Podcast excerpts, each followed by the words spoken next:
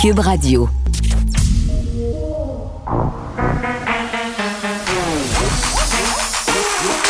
Elle a une opinion sur tous les sujets.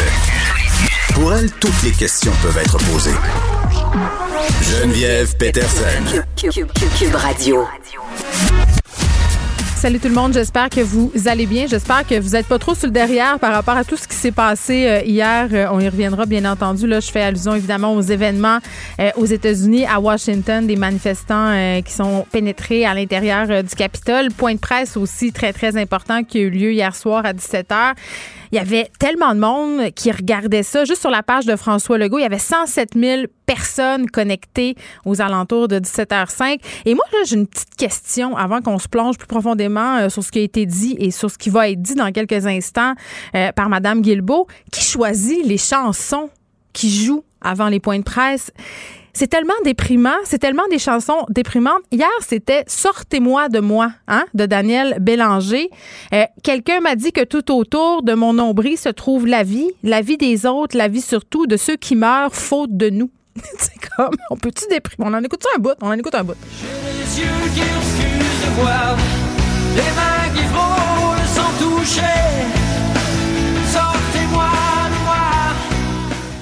Sortez-moi de moi, mais sortez-moi pas de moi après 8 heures. C'est ce qu'on a appris euh, hier au point de presse. Couvre-feu. Euh, soulagement aussi pour les parents, mais soulagement, euh, je dirais, à deux vitesses. Moi, j'ai hurlé de joie littéralement euh, quand j'ai appris que les enfants du primaire retourneraient en classe lundi prochain parce que pour jongler avec l'école en ligne depuis le début de la semaine, c'est très, très compliqué. Mais c'est mes figues, mes raisins à cause de la question des ventilations dans les écoles notamment. donc, ce sera un sujet auquel on s'attardera au cours de cette émission. Annonce de Jean-François Roger aussi qui est attendu euh, dès vendredi là, pendant que Mme euh, Guilbeault s'installe. Euh, disons aussi que pour le secondaire, c'est prolongé d'une semaine et on va apprendre tout de suite de quoi ils vont retourner pour le confinement, en fait pour le couvre-feu dès 8 heures Cet après-midi. Donc, à mon tour de commencer, évidemment, c'est ma première présence avec vous en 2021. Donc, à mon tour de souhaiter à tout le monde une très belle année 2021, une année qu'on se souhaite évidemment différente de 2020 plus lumineuse et très empreinte d'espoir. Ceci étant dit, aujourd'hui, je suis là, vous vous en doutez, pour faire le point sur l'annonce qui a été faite euh, par le premier ministre hier soir, l'annonce du couvre-feu, de l'instauration d'un couvre-feu au Québec à partir de ce samedi. Une mesure qui, euh, je dirais, pour toutes les personnes qui suivent déjà assidûment les règles de la santé publique, ne changera à toute fin pratique pas grand-chose dans leur vie, dans le sens où on est déjà contraint par un ensemble de mesures. On ajoute celle-là, mais euh, ça changera peut-être pas tant que ça la vie de ceux qui respectent déjà les règles. Par contre, pour la minorité qui continue de vouloir se rassembler, entre autres dans des rassemblements, on le sait, euh, interdits, des rassemblements privés, euh, notamment dans des maisons privées. Donc, ça va devenir beaucoup plus difficile à partir de samedi de pouvoir se rassembler malgré cette interdiction. Donc, euh, je le reprécise, le couvre-feu va entrer en vigueur ce samedi 9 janvier, en vigueur pendant quatre semaines jusqu'au 8 février. Et je parle du couvre-feu, mais il y a aussi euh, un ensemble d'autres mesures là, que le premier ministre, dont le premier ministre a fait état hier, qui touchent entre autres les commerces euh, et qui touchent d'autres secteurs de la société. Évidemment, euh, cette instauration d'un couvre-feu vient avec euh, une surveillance et un travail policier qui auront cette responsabilité de faire respecter le couvre-feu à partir de samedi. Nos policiers, ils ont l'habitude de travailler en usant de discernement, en usant de jugement, et ils le feront encore une fois dans l'application de ces nouvelles règles et de ces nouveaux pouvoirs qui leur seront dévolus à partir de samedi. Donc, nos policiers qui d'ailleurs font un travail remarquable et soutenu depuis le début de la pandémie. Je veux prendre le temps, comme le fait le premier ministre hier, de les remercier très sincèrement pour la qualité du travail qu'ils font depuis dix mois. Ils sont eux aussi au front depuis le début de la pandémie et sont vraiment des alliés essentiels dans la lutte qu'on mène tous contre le virus de la COVID-19. Donc, un grand, grand, grand merci à nos policiers et à nos policières un peu partout au Québec. Le premier devoir, et je dirais même le premier intérêt d'un policier ou d'une policière au Québec, c'est de protéger la population, de protéger nos citoyens. C'est ce qui les anime euh, dans leur travail régulier, c'est ce qui les a animés aussi depuis euh, toutes ces, ces, nouvelles règles et tout ce contexte inédit de la pandémie. Et c'est ce qui continuera de les animer dans l'application des règles liées au couvre-feu à partir de samedi. Ceci étant dit, au-delà de la sensibilisation, ils auront de fait, à partir de samedi, le pouvoir d'émettre des constats d'infraction, euh, des contraventions à ceux qui ne respecteront pas le couvre-feu à partir de samedi. Ce couvre-feu, il sera en vigueur, euh, nous l'avons dit, de 20 heures à 5 heures du matin le jour suivant. Donc, une personne qui va se trouver ou circuler en dehors de sa résidence entre 20 heures et 5 heures pourra se voir remettre une contravention. Les contraventions qui sont en rapport avec la loi sur la santé publique varient toujours de 1000 à 6000 dollars selon le cas. Et euh, on est en train de travailler, moi je suis en train de travailler avec euh, le ministère de la Justice et le directeur des poursuites criminelles et pénales pour nous assurer qu'à partir de samedi, nos policiers pourront disposer de constats d'infraction. Donc c'est cette même technicalité qu'on avait déjà abordée lors de précédentes annonces pour euh, de précédentes nouvelles règles. Donc, c'est finalement ce qui se rapproche le plus d'une contravention en bonne et due forme ou euh, d'un ticket, si vous me passez l'expression. Alors, un constat d'infraction qu'on peut se voir remettre immédiatement d'un montant de 1000 dollars si on ne respecte pas le couvre-feu à partir de samedi 20 h 9 janvier.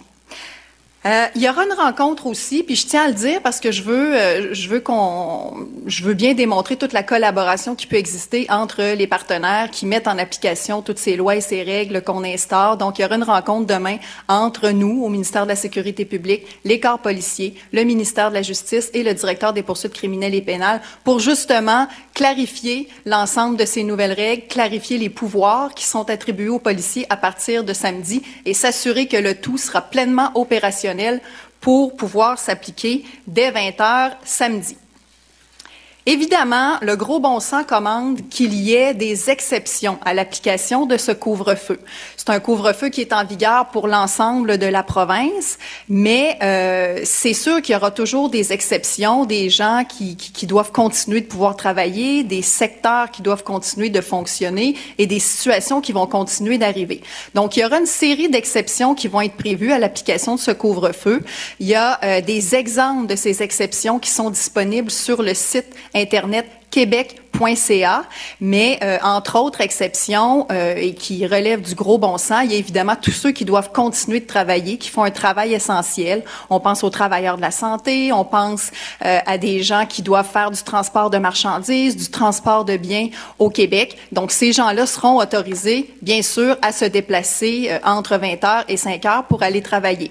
Il y a aussi des situations qui peuvent être nécessaires, par exemple, pour aller chercher un médicament à la pharmacie pour soi ou pour quelqu'un avec qui on habite. Il y a des euh, situations où on doit prêter assistance à quelqu'un, où on doit se rendre au chevet d'une personne euh, en fin de vie. Donc, il y a un ensemble comme ça de circonstances qui font qu'il y a des, des occasions où les gens auront le droit de circuler, mais ça va prendre une bonne raison pour pouvoir circuler.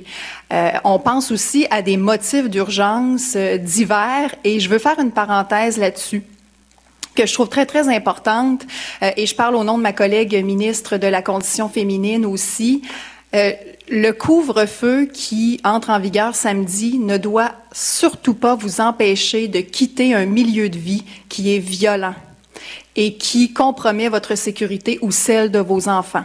Donc, je veux passer le message, là. Évidemment, ce couvre-feu-là ne doit en aucun cas freiner votre volonté de quitter un milieu de vie qui est inapproprié. Vous pouvez faire appel aux ressources d'hébergement pour vous accompagner à SOS violence conjugale aussi. Toutes ces personnes-là continuent euh, d'être en fonction et d'être disponibles pour vous soutenir. Donc, en aucun cas, nous ne voulons que ce couvre-feu ne vous empêche de quitter un milieu de vie qui est malsain pour vous ou pour vos enfants. Alors, je le disais, il y a une liste d'exemples de ces exceptions qui est disponible sur le site euh, québec.ca. Et euh, un autre élément qui est important de mentionner, c'est que euh, pour une personne qui va se trouver en dehors de son domicile entre 20 heures et 5 heures, ce sera la responsabilité de la personne de faire la démonstration à un policier qui éventuellement l'intercepterait, de faire la démonstration qu'elle a une bonne raison d'être en dehors de son domicile entre 20 heures et 5 heures. Donc, c'est la responsabilité de la personne qui euh, circule. Et pour faciliter cette démonstration-là, bien, je suggère à toutes les personnes qui sont concernées d'avoir en leur possession euh, une preuve de la légitimité du fait qu'elles sont en train de circuler. Par exemple, les travailleurs pourront avoir un document qui est émis par leur employeur et qui atteste effectivement du fait qu'ils sont en train de, travailler ou de fournir un service essentiel. Il y a déjà plusieurs entreprises d'ailleurs qui avaient émis ce genre de, de, de preuves-là euh, lors du premier confinement qui ont donc leur propre modèle. Sinon, il y a un modèle qui est disponible aussi sur le site québec.ca que les, euh, les employeurs peuvent utiliser pour fournir à leurs employés. Si vous devez vous rendre euh, à l'hôpital ou euh, à la pharmacie acheter un médicament, l'exemple que je donnais tout à l'heure, vous pouvez garder votre reçu de caisse. Donc, il y a comme ça des façons relativement simples de pouvoir démontrer qu'on a une bonne raison d'être à l'extérieur. Il y aura une exception aussi, et là peut-être que plusieurs se sont posé la question, pour les ceux qui ont des animaux de compagnie, des chiens euh, à la maison. Donc, ce sera possible de sortir après 20 heures dans un rayon d'un kilomètre autour de sa résidence pour les besoins du chien. Euh, évidemment, il faut être accompagné de son chien pour pouvoir se prévaloir de cette exception-là. Euh, mais donc, euh, c'est ça. Alors, dans tous les cas, on essaie de se prémunir d'une preuve, la raison pour laquelle on circule. Et je le rappelle, puis ce sera en filigrane à mesure qu'on fera des interventions sur ce sujet-là. Les policiers sont habitués de faire preuve de jugement et de discernement dans l'application des lois et des règlements. Alors, euh, l'idée, c'est pas de coincer à tout prix des gens ou d'être plus suspicieux qu'il ne le faut. Les gens qui ont des bonnes raisons de circuler, on va le comprendre, les policiers vont le comprendre, puis il n'y aura pas de problème. Mais cette série d'exceptions-là, c'est important ça aussi de le comprendre, c'est pas une liste d'excuses ou une liste de prétextes qu'il faut apprendre à exploiter pour se trouver une raison de circuler après 20 heures. C'est vraiment une liste d'exceptions pour encadrer les urgences, donc les situations qui n'ont pas le choix de survenir entre 20h et 5h. Mais sinon, en fait, le message, c'est on reste chez soi. On reste chez soi après 20h jusqu'à 5h le lendemain. On ne va plus chez nos amis. On ne fait plus de parties, on ne fait plus de rassemblements qui étaient déjà interdits de toute façon. Mais cette nouvelle mesure-là qui s'ajoute à tout le reste, c'est vraiment pour s'attaquer à ce euh, fléau qui a, qui a, perduré. Quand je dis fléau, c'est une minorité de gens, encore une fois, mais quand même, euh, ça a perduré, cette, euh, cette occurrence de rassemblements privés et ça nuit à notre situation épidémiologique. On a trop de cas, notre réseau de la santé est presque euh, proche du point de rupture dans certains coins de la province. Donc, on évite de circuler. Et si on le fait, on essaie d'avoir une preuve avec nous pour faciliter le travail des policiers et pour se faciliter la vie à soi aussi. Alors, euh, je terminerai là-dessus euh, en répétant que euh, je, je veux remercier vraiment beaucoup les Québécois parce que on prend pas de plaisir à faire ces annonces-là. Le premier ministre hier, moi aujourd'hui, tout le monde est tanné de la pandémie, tout le monde est tanné de se faire ajouter des nouvelles règles ou de recycler des anciennes règles. On se reconfine, on l'a déjà vécu au printemps, on, le, on le vit encore aujourd'hui. Mais la grosse différence avec la première vague puis avec le début de la pandémie, c'est que là, l'espoir, l'espoir très concret, la lumière au bout du tunnel, on la voit, elle est à portée de main.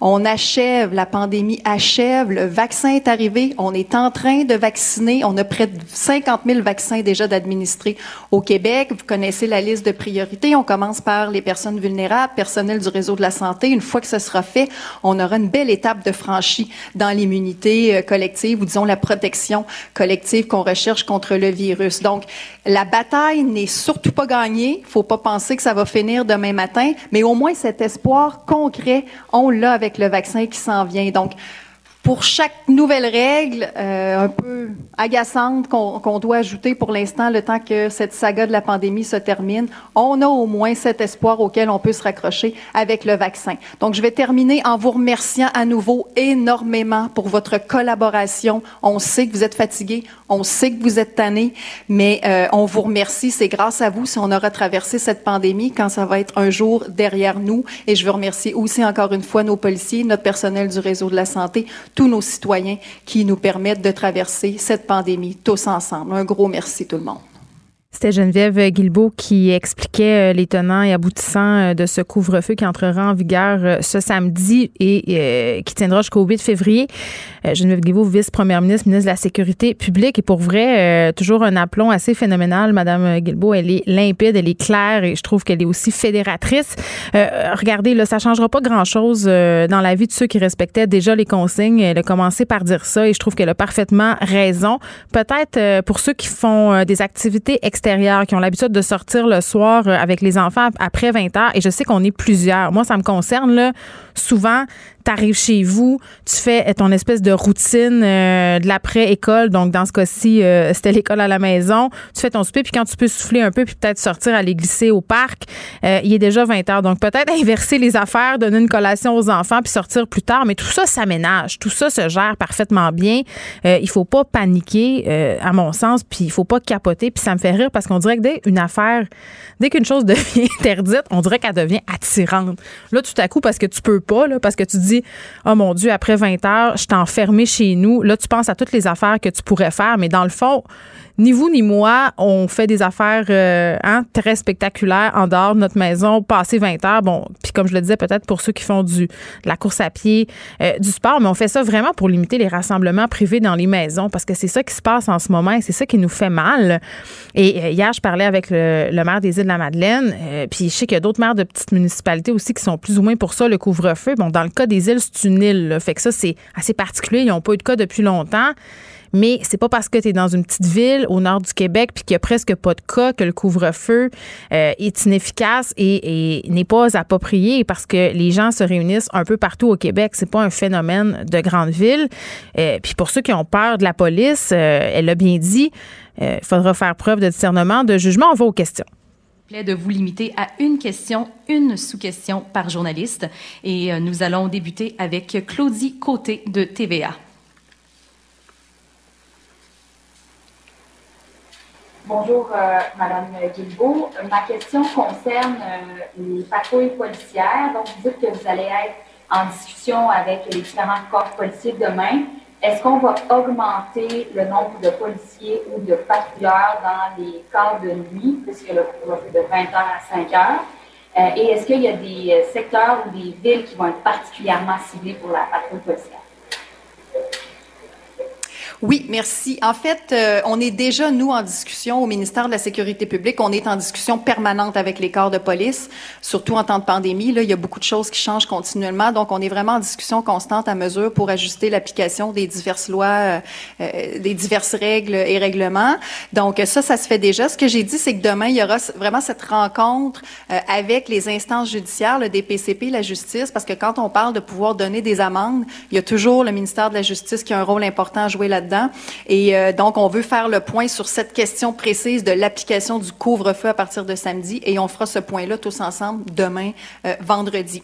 Sinon, pour ce qui est des patrouilles, et la présence policière, la visibilité, la façon d'intervenir et tout ça, ce sera la discrétion des corps de police. Nous, ce dont on s'assure, c'est que les corps de police soient bien outillés. Donc, la demande qui revient tout le temps, puis j'en parle souvent à chaque fois qu'on met des nouvelles règles, moi, ma volonté, c'est qu'on s'assure de donner des pouvoirs et des outils de travail clairs et opérationnel à nos policiers. C'est ce qu'on a fait et c'est ce qu'on euh, et c'est ce qu'on fera dans le décret qui serait éventuellement accepté pour mettre en application ce couvre-feu. Et à partir de là, eux ont la responsabilité de les appliquer. Donc, euh, la façon dont ils vont procéder, comment ils vont organiser les corps de travail, la présence, etc., ça relève de la discrétion et de la gestion de chacun des directeurs de police. Mais on nous assure de leur collaboration pleine et entière et euh, tout devrait très bien se passer sur euh, maintenant euh, les raisons qui euh, peuvent faire en sorte qu'on soit dehors pendant le couvre-feu. vous dites que ça va prendre une bonne raison pour, pour s'y trouver et pour convaincre les policiers. Est-ce que vous demandez là, clairement à ce que chaque personne qui se trouve à l'extérieur ait un billet, par exemple, de son employeur pour le justifier, ou encore si c'est une personne proche aidante, un billet qui dit qu'elle est une personne proche aidante? Oui, bien, ce que j'ai dit, c'est que ça facilite le travail des policiers et notre propre euh, notre propre démonstration d'avoir quelque chose qui nous permet de prouver qu'on a une bonne raison de circuler. Donc euh, effectivement l'attestation par l'employeur, je dirais que c'est vraiment la meilleure façon de prouver qu'on est en train de d'aller travailler. Euh, bien sûr que si un infirmier est en train de se déplacer pour aller travailler puis il montre sa carte d'hôpital, ça tombe sous le sens que le policier va dire c'est parfait, il n'y a pas de problème. Alors, euh, puis pour d'autres types de circonstances, des motifs d'urgence euh, familiale, euh, des, aller garder par exemple les amis, on, on passait en revue les divers exemples hier. Par exemple, j'ai une amie qui s'en va accoucher, ben je m'en vais garder ses enfants chez elle pendant qu'elle va accoucher. Donc c'est des exemples comme ça de réalités qui peuvent survenir. Puis euh, le couvre-feu, on veut pas empêcher les gens d'aller comme ça euh, secourir euh, quelqu'un d'autre. Donc il s'agit d'expliquer le motif et le policier va user de son discernement et de son bon jugement dans l'appréciation de ses motifs. Merci beaucoup. Donc, on va passer. évidemment, tout le monde va vouloir savoir c'est quoi ces fameuses exceptions-là. Geneviève Guilbeault qui a donné l'adresse suivante, québec.ca. Je suis allée voir rapidement l'équipe de recherche ici aussi. C'est assez difficile à trouver les exceptions je pense qu'on qu'on les trouve pas parce qu'elles sont pas encore là. Donc peut-être que, en tout cas, j'espère que ça sera euh, plus clair et plus facile de les trouver ces exceptions-là parce que tout le monde, juste hier sur les médias sociaux, tout le monde avait plein plein de questions. On a fait brièvement allusion aux promenades des chiens. Ça a l'air super euh, superficiel comme questionnement, mais il y a beaucoup de propriétaires de chiens qui se posaient la question hier est-ce que je vais avoir le droit de promener mon chien dans quelles circonstances? Donc tout le monde a sa petite situation et personne veut se retourner dans le, se retrouver dans le trouble. Donc vraiment là pour que le gouvernement euh, se retrouve pas non plus à trop euh, avoir de situations floues comme on a vu parfois au printemps passé, je trouve euh, qu'il serait fort avantageux de pouvoir les trouver facilement ces, ces exceptions là parce que tu veux pas avoir un un ticket de 1000 à 6000 dollars. Hein? C'est quand même un, bon petit montant. Euh, légalement, ça va être compliqué. Tout ça, ce sont des nouveaux pouvoirs euh, pour la police, euh, des pouvoirs qui pourront être appliqués sur le champ, un peu comme on l'a vu précédemment dans d'autres situations quand on a donné des pouvoirs supplémentaires aux policiers. Il faut qu'il y ait le matériel nécessaire pour en émettre des constats, pour en donner des contraventions. On parle de tout ça avec Nicole Chibault. Salut Nicole.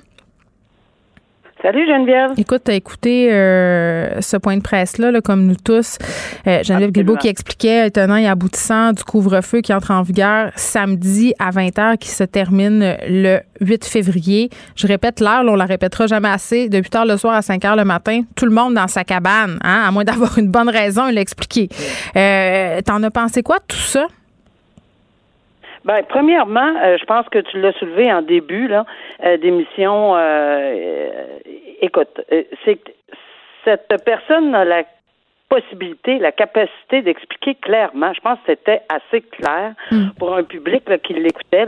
Euh, c'est assez limpide. Là. C'est clair, net et précis. Il y a un couvre-feu, 8 à 5. Et quand on parle d'exception, euh, et j'y reviendrai tantôt, mais ce couvre-feu 8 à 5, c'est sûr que ce que j'ai entendu au niveau juridique, là, puis que ce qui est intéressant, c'est qu'un peu, on explique aux gens, là, ce, ne sera pas à la couronne ou ce ne sera pas au procureur de faire la preuve que vous, tu hors de tout doute que vous ne deviez pas ou deviez être dehors après 20 heures.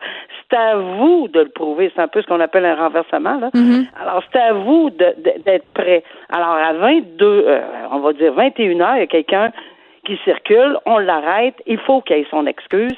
Et je reviens tout de suite aux excuses ou enfin à la possibilité là, de, mhm. d'être euh, absous de cette euh, obligation. Oui, eh bien, Nicole, je suis contente parce non que.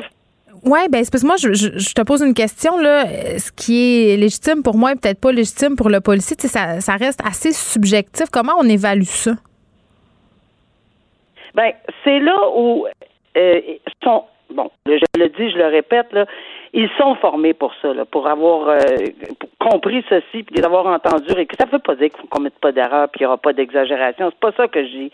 Mais ce que je dis, c'est qu'ils sont formés en partant, lorsqu'on parle de discrétion, lorsqu'on parle de discernement, lorsqu'on parle de jugement, ben, c'est là qu'on le verra. Puis je pense pas qu'un policier qui voudrait être, euh, qui voudrait voir son dossier étalé au grand vent lorsque quelqu'un dit j'accompagne cette dame parce qu'elle est en train d'accoucher dans le taux, Hmm. tu sais là, à, à 22 heures. Alors je, je pense que mais c'est sûr qu'il va y avoir des lignes euh, qui vont être sensibles. Tu sais, une petite ligne euh, euh, euh, très, très, très délicate, là. Mais écoutez, c'est clair que les personnes qui, qui, qui doivent sortir en urgence à la pharmacie des médicaments, etc., pourront le faire. Mais ce que je m'en allais euh, dire, c'est que quand on dit une liste, puis on cherche la liste, faut faire attention là, parce que en droit, souvent, et ça je le vois régulièrement dans les dans les lois et les règlements, on donne, oui, on peut donner des exemples, mais sont non exhaustifs. C'est-à-dire que c'est pas limité à ça. Ça veut pas dire que toute personne qui dit ah moi je suis pas là-dedans, donc parce que le législateur, en outre ici le gouvernement, peut peut-être avoir, entre guillemets, pas pensé à toutes les exceptions, ce qui est tout à fait raisonnable et pensable. Donc, c'est sûr que là, entre autres, le discernement et le jugement du policier, le gros bon sens va être euh, va être euh, nécessaire. Puis peut-être que lorsqu'ils seront vraiment, vraiment très peu certains, on va peut-être y aller avec l'autre forme d'infraction qui est le plus long pour que le DPCP, c'est-à-dire on va le produire pour que le DPCP se penche dessus. Ça, ça pourrait être une autre, euh, une autre voie de sortie. Mais en ce moment, j'ai compris qu'on va vouloir être très diligent euh, en ce sens qu'on veut que ça soit capable, on veut qu'on soit capable d'émettre un constat, un ticket rapide. Et la, la, ce que je trouve intéressant, puis que je pense que le public devrait être assuré, c'est que on décide pas ça le matin, la ministre, la vice-première ministre ou quelques-uns dans son bureau. Ou que, on prend la peine de dire que demain, il y a une rencontre. MSP, ministère de la Sécurité publique, les policiers ou les chefs de police, le ministère de la Justice, le DPCP. Alors, il y a plein de monde là-dedans qui ont des têtes là, euh, pour pouvoir outiller. Et puis, des fois, c'est quelque chose qui semble pas important pour euh, ou qu'on n'a pas pensé puis que l'autre peut penser. Travailler en groupe. Oui, parce qu'il y a plein de a- situations. Ben oui, puis les gens sont les champions Plein. pour trouver euh, justement des Exact. exceptions. J'ai trouvé ça quand même assez fondamental et élégant de la part de Mme Guilbeault de souligner euh, peut-être la situation des victimes de violences conjugales, là, parce que s- il y avait des craintes qui avaient été émises par différents organismes suite aux Oui, annonces je- d'hier, de dire, écoutez, il ne faut pas que ça vous empêche de quitter une situation qui est problématique, de contacter SOS Violence conjugale, euh, de quitter un milieu problématique finalement. Mais je, je trouve ça euh, c'est- fondamental. Euh, et c'est peut-être qu'au début, la première fois, on n'était pas assez habitué, puis là, on, on insiste. Et l'autre chose, puis je sais que c'est, ça a l'air peut-être, euh, tu sais, tu disais, il y a des questionnements pour les animaux. Ben, c'est Oui. Parce que c'est sérieux, là. Tu sais, quelqu'un qui peut pas faire sortir son, son animal de compagnie. Il y a des gens qui n'ont pas de cour arrière, là. Mais que- non, mais c'est parce qu'on peut-tu penser à la cruauté euh, envers ces animaux-là si à un moment donné euh, on pourrait même pas les faire sortir, puis c'est exécrable, puis le, le propriétaire, tu sais, il y a beaucoup de situations, on ne veut pas que ça arrive. Alors je pense qu'on a pensé, naturellement, on n'a peut-être pas pensé à tout. Oui, mais on avait l'exemple des autres pays qui l'ont des- fait avant. Fait qu'on pouvait quand même regarder du côté, par exemple, de la France qui s'était fait. Absolument. Hmm. Absolument. Euh, Alors non, je pense que cette réunion demain va ficeler le tout, puis on devrait être prêt 20 heures samedi. En terminant, euh, Nicole, on se parle souvent ensemble, présomption d'innocence. Là, euh, elle a dit, Madame Guilbeault, vous allez, devoir prouver que vous avez une bonne euh, raison pour être Oui. dehors si jamais vous faites pincer par la police après 20 heures à compter de samedi. C'est comme si c'était la présomption de culpabilité, finalement, là. Certaines personnes vont penser ça. Ben, c'est ça que je disais tantôt. Ouais. C'est ça que je disais tantôt. Ça peut arriver lorsque euh, on fait des lois ou des décrets ou des règlements Hmm. où on va. ben, ça aussi, ça va être bien ficelé. Là. Je suis certaine qu'ils vont être bien outillés avec le ministère de la Justice pour renverser le fardeau justement. Et, et ça arrive, oui, ça arrive. Euh, dans certains cas, par exemple, un recel. Je donne un exemple là, que, que bien du monde connaisse. Quand tu es pris avec quelque chose, un recel de voler. Euh, et que tu dis oh mon Dieu je ne le savais pas mais c'est parce que c'est une Rolex que tu as payé 5 dollars dans un bar là Ouais. ça marche pas ça là, là. C'est louche. c'est- c'est- ça marche c'est une vraie en or massif alors, euh, ça marche pas. Donc, on a établi dans le code criminel un renversement de fardeau de preuve. Quand tu es, accusé de recel, ben, c'est à toi de dire euh, que c'est quoi l'affaire, là? Comment ça se fait que tu as payé 5 piastres? Tu veux dire que tu savais même pas Alors voilà, ça c'est un exemple juste comme ça, le banal que je donne, là. mais oui, ça peut exister. Et là, on le voit ici que ça va être Mm. établi demain probablement. Bon, c'est à compter de samedi de 20h à 5h le matin qu'on devra s'encabaner pour le meilleur et pour le pire. Nicole Gibault, merci, on se reparle demain. Vous écoutez Geneviève Peterson. Cube Radio. Une des peurs que j'avais hier euh, en attendant les mesures euh, au point de presse, c'était, je me disais, les gens vont trouver ça tellement sévère, ils vont trouver euh, que c'est une atteinte à nos libertés, que ce reconfinement-là assez sévère et que ce couvre-feu.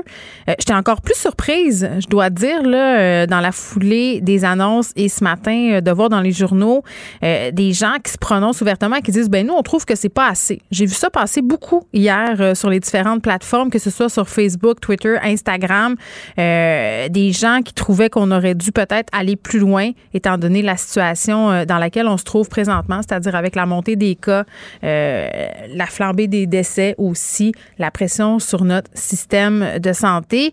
Alors, on va se poser la question avec Roxane Borges de Silva, qui fait partie d'un groupe d'experts qui hier ont en fait, ont remis en question euh, la sévérité des mesures. On se demande est-ce que c'est assez? Est-ce qu'on est assez loin? Est-ce qu'on est allé assez loin, pardon? Est-ce que les mesures annoncées hier euh, pourront enrayer cette montée-là? Madame Borges de Silva, bonjour. Bonjour, Madame Peterson. Bon, euh, vous n'étiez pas nécessairement euh, complètement satisfaite des mesures qui ont été annoncées hier. Mais en fait, euh, moi, je fais partie des personnes qui sont inquiètes pour notre système de soins et nos Oui. travailleurs de la santé. Et on l'a vu avec les projections de l'INES qui viennent encore de sortir ce matin. euh, Il y a une très grande possibilité en fait que euh, le, le- les capacités hospitalières soient dépassées en, ben, dans, dans quelques semaines euh, si on continue d'avoir 2500 cas par jour et donc si réellement on est à un état de situation euh, au bord de- ben, aussi catastrophique alors il faut avoir des mesures très drastiques et proposer en fait de tout fermer mais industrie manufacturière également euh, et industrie de la construction mais il semble Mm. que le gouvernement a un autre point de vue Ben un point de vue peut-être parce que il y a le point de vue de la santé publique, il y a le point de vue de l'économie, il y a le point de vue de la santé mentale. Donc c'est puis on s'en parle souvent là ensemble, Madame Borges de Silva, c'est trois euh, Ouais. ces trois tangentes qu'on essaie de faire cohabiter ensemble en essayant d'éviter le plus possible les dommages collatéraux. Euh, là, j'ai l'impression qu'on prend euh, à la fois une décision de santé publique puis une décision économique. Et je dois dire que hier, euh, je parlais avec une dame responsable du secteur manufacturier au Québec. Et quand elle m'a dit euh, qu'on avait 28% des cas euh, qui se trouvaient dans le secteur manufacturier, ça me fait un peu sursauter. Bien entendu, euh, puis je veux vraiment la faire la nuance parce que c'est important. Là, on sait très bien que ces cas-là, ce sont majoritairement dans des abattoirs. On a parlé souvent de la situation chez Olimel, donc on est capable de circonscrire en, en quelque sorte les, les endroits où c'est le plus problématique. Puis elle m'expliquait que fermer toute cette industrie au complet aurait eu des répercussions absolument catastrophiques. Là. Absolument, et, et en plus, si on ferme toutes ces, tout ce qui est industrie manufacturière, euh, en fait, dans la transformation alimentaire, on se retrouve à, à peut-être manquer de, de, d'aliments dans les épiceries. Olimel nous, Olimel euh, produit beaucoup d'aliments qu'on retrouve dans les épiceries, Mhm. par exemple. Donc, euh, c'est sûr que c'est un enjeu, mais je pense que le gouvernement a compris cet enjeu-là. Et en fait, le gouvernement a fait une analyse un peu rétrospective, a analysé un peu ce qui s'est passé pendant les fêtes, et il s'est rendu compte que la hausse des cas vient surtout des 20-60 ans, euh, et beaucoup du fait que les gens ont euh, admis, en fait, il y a beaucoup de gens, 50% des Québécois, dans une enquête, un sondage léger léger, disaient avoir admis ben, fait des, en fait, avoir euh, admis avoir fait des rassemblements illégaux. Donc, dans ce contexte-là, le gouvernement s'est dit bon, mais en mettant un couvre-feu, Oui, on va éviter que les gens se voient en soirée. C'est 46% euh, des Québécois qui se sont vus pendant le temps des fêtes, qui ont vu des proches. Et vraiment, par rapport à la flambée des cas, c'est plutôt pour les personnes de 39 ans et moins. Ce qu'on disait hier, c'était que pour les personnes de 65 ans et plus, c'était celles-ci qui se ramassaient, si on veut, avec les complications où on avait un taux de mortalité qui était peut-être euh, assez élevé. Mais on le voit, ce sont euh, justement euh, des jeunes parce que peut-être, puis ça, on en a jasé aussi ensemble, on se sent un peu moins concerné. On n'en a pas vu beaucoup des histoires d'horreur, euh, même s'il y en a, il y en a, on en a vu circuler, mais on dirait que c'est c'est pas ça euh, qu'on retient. Vous, si je comprends bien, ce que vous dites, c'est qu'on on aurait pu peut-être y aller- tourner un la vis un tour de plus et fermer complètement pour s'assurer de vraiment faire une jambette au virus. Oui, puis c'est comme pour les écoles secondaires. On le sait que les élèves, on le sait que les, les élèves, en fait, les adolescents ont besoin de socialiser. Mm. On sait que les adolescents ont besoin de se retrouver entre eux et qu'ils vont être heureux de pouvoir retourner à l'école. Mais on sait aussi que les adolescents sont des vecteurs de propagation aussi forts que les adultes. Et on a eu quand même quelques éclosions euh, dans les écoles secondaires. Donc, Mm. dans ce contexte, moi, j'aurais, sachant qu'ils fonctionnent en ligne et qu'ils sont capables de fonctionner en ligne, j'aurais peut-être prolongé aussi euh, les écoles secondaires en ligne un peu plus longtemps. Ben, ils sont capables, euh, pardonnez-moi, contenir les éclosions. Ils sont capables techniquement de, de prolonger l'enseignement en ligne, mais la santé mentale, pour vrai, là, pour en avoir des jeunes à la maison, c'est excessivement difficile pour eux. Puis à un moment donné, ça devient un enjeu de santé physique aussi. Là, c'est excessivement euh, difficile. Mais euh, écoutez, J'ouvre la porte sur les écoles. là. Euh, plusieurs, plusieurs questions euh, qui me viennent en tête. Premièrement, euh, par rapport à la mutation du virus qui a circulé beaucoup comme information, c'était que cette fameuse mutation-là, elle atteignait davantage les jeunes, justement, hein, et que les jeunes euh, pouvaient développer davantage de symptômes. Ça, est-ce que c'est vrai ou c'est pas vrai? Non. En fait, c'est pas qu'elle atteint davantage les jeunes, c'est qu'en fait, avec le- le- la souche qu'on a actuellement, là, Ouais. le SARS-CoV-2, euh, c'est un virus qui est peu contagieux. euh, en fait, que les, en fait, les jeunes euh, sont peu contagieux Ouais. quand ils l'attrapent. Ils l'attrapent peu et ils développent des symptômes légers. La nouvelle souche, le variant anglais, les, les jeunes se retrouvent à être aussi contagieux que les adolescents ou les adultes. C'est pas qu'ils le sont plus, c'est qu'ils sont autant que les jeunes ou les adultes. Ça fait une différence.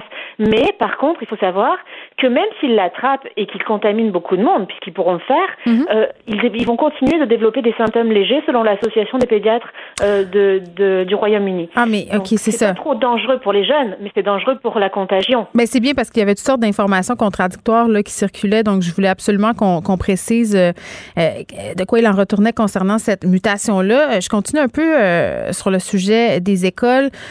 C'est clair, là, puis je le disais en début d'émission, Mme Borges de Silva, pour un bon nombre de parents, ça a été un soulagement pour les parents du primaire de savoir que les enfants allaient retourner en classe, mais c'est un, soulagement euh, teinté d'inquiétude. Pour vrai, là, c'est vraiment comme si on avait des sentiments partagés parce que toute la question de la ventilation euh, qui n'est pas encore réglée dans les écoles, bon, on s'attend à une annonce demain euh, par rapport au ministre Roberge, justement, sur cette question de la ventilation, mais nonobstant ça, ça reste inquiétant. Là, la question des masques pour tous les déplacements dans les écoles primaires et euh, la question de le porter en classe à la journée longue pour les élèves de 5 6e année, est-ce que ça peut faire une différence en attendant qu'on règle la fameuse question des aérosols? En fait, plus on met de mesures en place, plus euh, on, on a de chances de, ben, de, de réduire la propagation et la contamination. Hmm. Est-ce que juste dans les couloirs ça suffit? Est-ce que il suffit d'un enfant qui soit contaminé, par exemple avec le variant, pour pouvoir le et, et qui ben, en fait qui et qui, qui porterait mal son masque? Mais un euh, enfant de maternelle, masque, euh, qui va y... Ben c'est ça, qui va mettre Oui. un masque à un enfant de 5 ans? Moi, mon fils, il a 5 ans, puis quand il met son masque, j'ai bien beau lui dire, Ernest, il faut que tu le prennes par les petites oreilles. Tu sais, à un moment donné, il oublie, il a 5 ans. C'est sûr, mais c'est ça, c'est pour ça que c'est très difficile pour les enfants Hmm. euh, de, ben, de bien le porter, puis c'est très difficile. Donc on espère vraiment en fait que ce variant-là va rester en Angleterre et qu'il circulera pas librement au Québec, même si euh, on a de grandes chances de l'avoir quand même. Mais euh, on espère en fait que la vaccination va arriver avant euh, tout ça, et on espère surtout que demain le ministre Auberge va euh, ben, prôner le principe de précaution, comme on le dit, et, euh, et mettre en place des systèmes de ventilation dans les écoles rapidement. Puis pour la question du secondaire, là, on a annoncé hier qu'on allait distribuer des masques de procédure euh, qui allaient être changés deux fois par jour. Ça, c'est une bonne chose? Oui, ça c'est une très bonne chose parce que c'est vrai que les jeunes du secondaire ont toutes sortes de masques qui sont de qualité très inégale et qui ben, pour certains peuvent être euh, finalement euh, des passoires pour le virus parce que ce Ben, sont pas pas des masques à laver, multicouches. ça traîne donc, partout. C'est ça. Exact. Donc avec ces masques de procédure qui sont homologués, Hmm. euh, qui sont sécuritaires et de très bonne qualité, on, va- on va on va se préserver de, de potentielles contaminations. François Legault n'a pas été tendre hier euh, envers Justin Trudeau par rapport à cette fameuse question de la vaccination. Là, a dit euh, qu'on était prêt, qu'on avait les effectifs, qu'on pouvait procéder à de la vaccination massive, euh, mais quand même, je serais curieuse de vous entendre là-dessus parce que est-ce que ce qu'on entend à travers les branches, c'est qu'il y a des doses qui sont ici qui sont encore inutilisées? Mais en fait, le, le, le gouvernement du Québec a mis en place un, un, plan de déploiement de la vaccination qui est somme toute quand même très très bien. Euh, ils ont même ouvert la possibilité à une trentaine de, de différents types de professionnels de santé euh, de vacciner, euh, d'être autorisés à vacciner. Et je pense que le Québec est prêt à vacciner. Le gros enjeu, c'est qu'on veut bien vacciner, mais il faut avoir des doses. Et, et les mhm. doses, en fait, pour les avoir, c'est au niveau fédéral. Or, si on compare par exemple le gouvernement canadien au meilleur, euh, au meilleur pays, en fait, c'est-à-dire par exemple Israël, on voit qu'Israël a déjà obtenu le, nombre de doses suffisant pour vacciner euh, près de plus de 10% de sa population en, en une semaine. Pourquoi le Canada ne s'est pas placé comme ça? Donc euh, c'est sûr qu'on peut être jaloux d'Israël et on peut se poser des questions sur les ententes commerciales, les, les, les, négociations qui ont été faites entre le Canada et les différentes entreprises pharmaceutiques. Moi, en même temps, à un moment donné, Mme Borges de Silva, il faut se poser des questions éthiques. Est-ce que c'est normal qu'on puisse faire de la surenchère sur du, la vaccination alors qu'on sait que tout, on est dans une pandémie mondiale et que tout le monde euh, en a besoin du vaccin? Puis j'ai eu des discussions à plusieurs reprises avec un spécialiste de l'éthique vaccinale et c'est bien évident qu'il y a des pays qui sont qui sont plus pauvres que d'autres pays euh, qui ont accès au vaccin dans les derniers, qui n'auront pas accès à toutes les doses. Donc, ça aussi, à un moment donné, il aurait peut-être fallu se poser la question que ça soit pas au plus fort la poche. Là. Absolument, je suis tout à fait d'accord avec vous. Et d'ailleurs, le vaccin de Pfizer est beaucoup plus cher que le vaccin de Oxford AstraZeneca, euh, qui va être beaucoup plus accessible d'ailleurs pour les pays, euh, les pays euh, en voie de développement ou les pays du Sud en tout cas. Mais, mais vous avez raison. Mais en fait, ce qu'il y a, c'est que les pays les plus touchés actuellement devraient y avoir accès. En fait, c'est, moi j'aurais, j'aurais défini des critères sur la, la, contamination et le nombre de décès plutôt que de définir des critères d'argent ou de pour savoir à qui donner les vaccins en premier. En fait, euh, les mêmes critères euh, qu'on applique pour déterminer qui sont les populations euh, ou les corps de métier qui vont bénéficier de la vaccination en premier. à un moment donné, je comprends que ça fait pas l'affaire de tout le monde puis que tout le monde veut être vacciné, mais si tu es dans un milieu plus à risque, dans une population plus isolée, c'est bien normal que tu aies accès au vaccin en premier parce que les conséquences pourraient être euh, plus graves euh, pour toi que pour quelqu'un, par exemple, euh, qui a une autre situation. Mais tout ça soulève évidemment beaucoup de questions, des questions éthiques et j'ai l'impression qu'on va continuer à s'en poser encore bien longtemps. On verra qu'est-ce qui nous entend de l'autre côté de ce confinement, de ce couvre-feu qui se termine le 8 février. Roxane Borges de Silva, merci, qui est professeure à l'École de santé publique de l'Université de Montréal. Geneviève Peterson. Elle réécrit le scénario de l'actualité tous les jours. Vous écoutez Geneviève Peterson. Cube Radio. Geneviève Guilbeault parlait tantôt des femmes de victimes euh, conjugales par rapport à ce confinement, par rapport à ce couvre-feu. Euh, évidemment, ça a des impacts sur euh, des personnes qui vivent des situations particulières, des milieux qui sont plus marginalisés. Et euh, je pense entre autres aux itinérants. Plusieurs se posaient des questions hier lors des annonces. Euh, qu'est-ce qui va se passer avec les personnes qui n'en ont pas de maison, qui vivent euh, dans la rue? Les politiciens qui ont tweeté à ce sujet, Véronique Yvon, entre autres, se posaient des questions.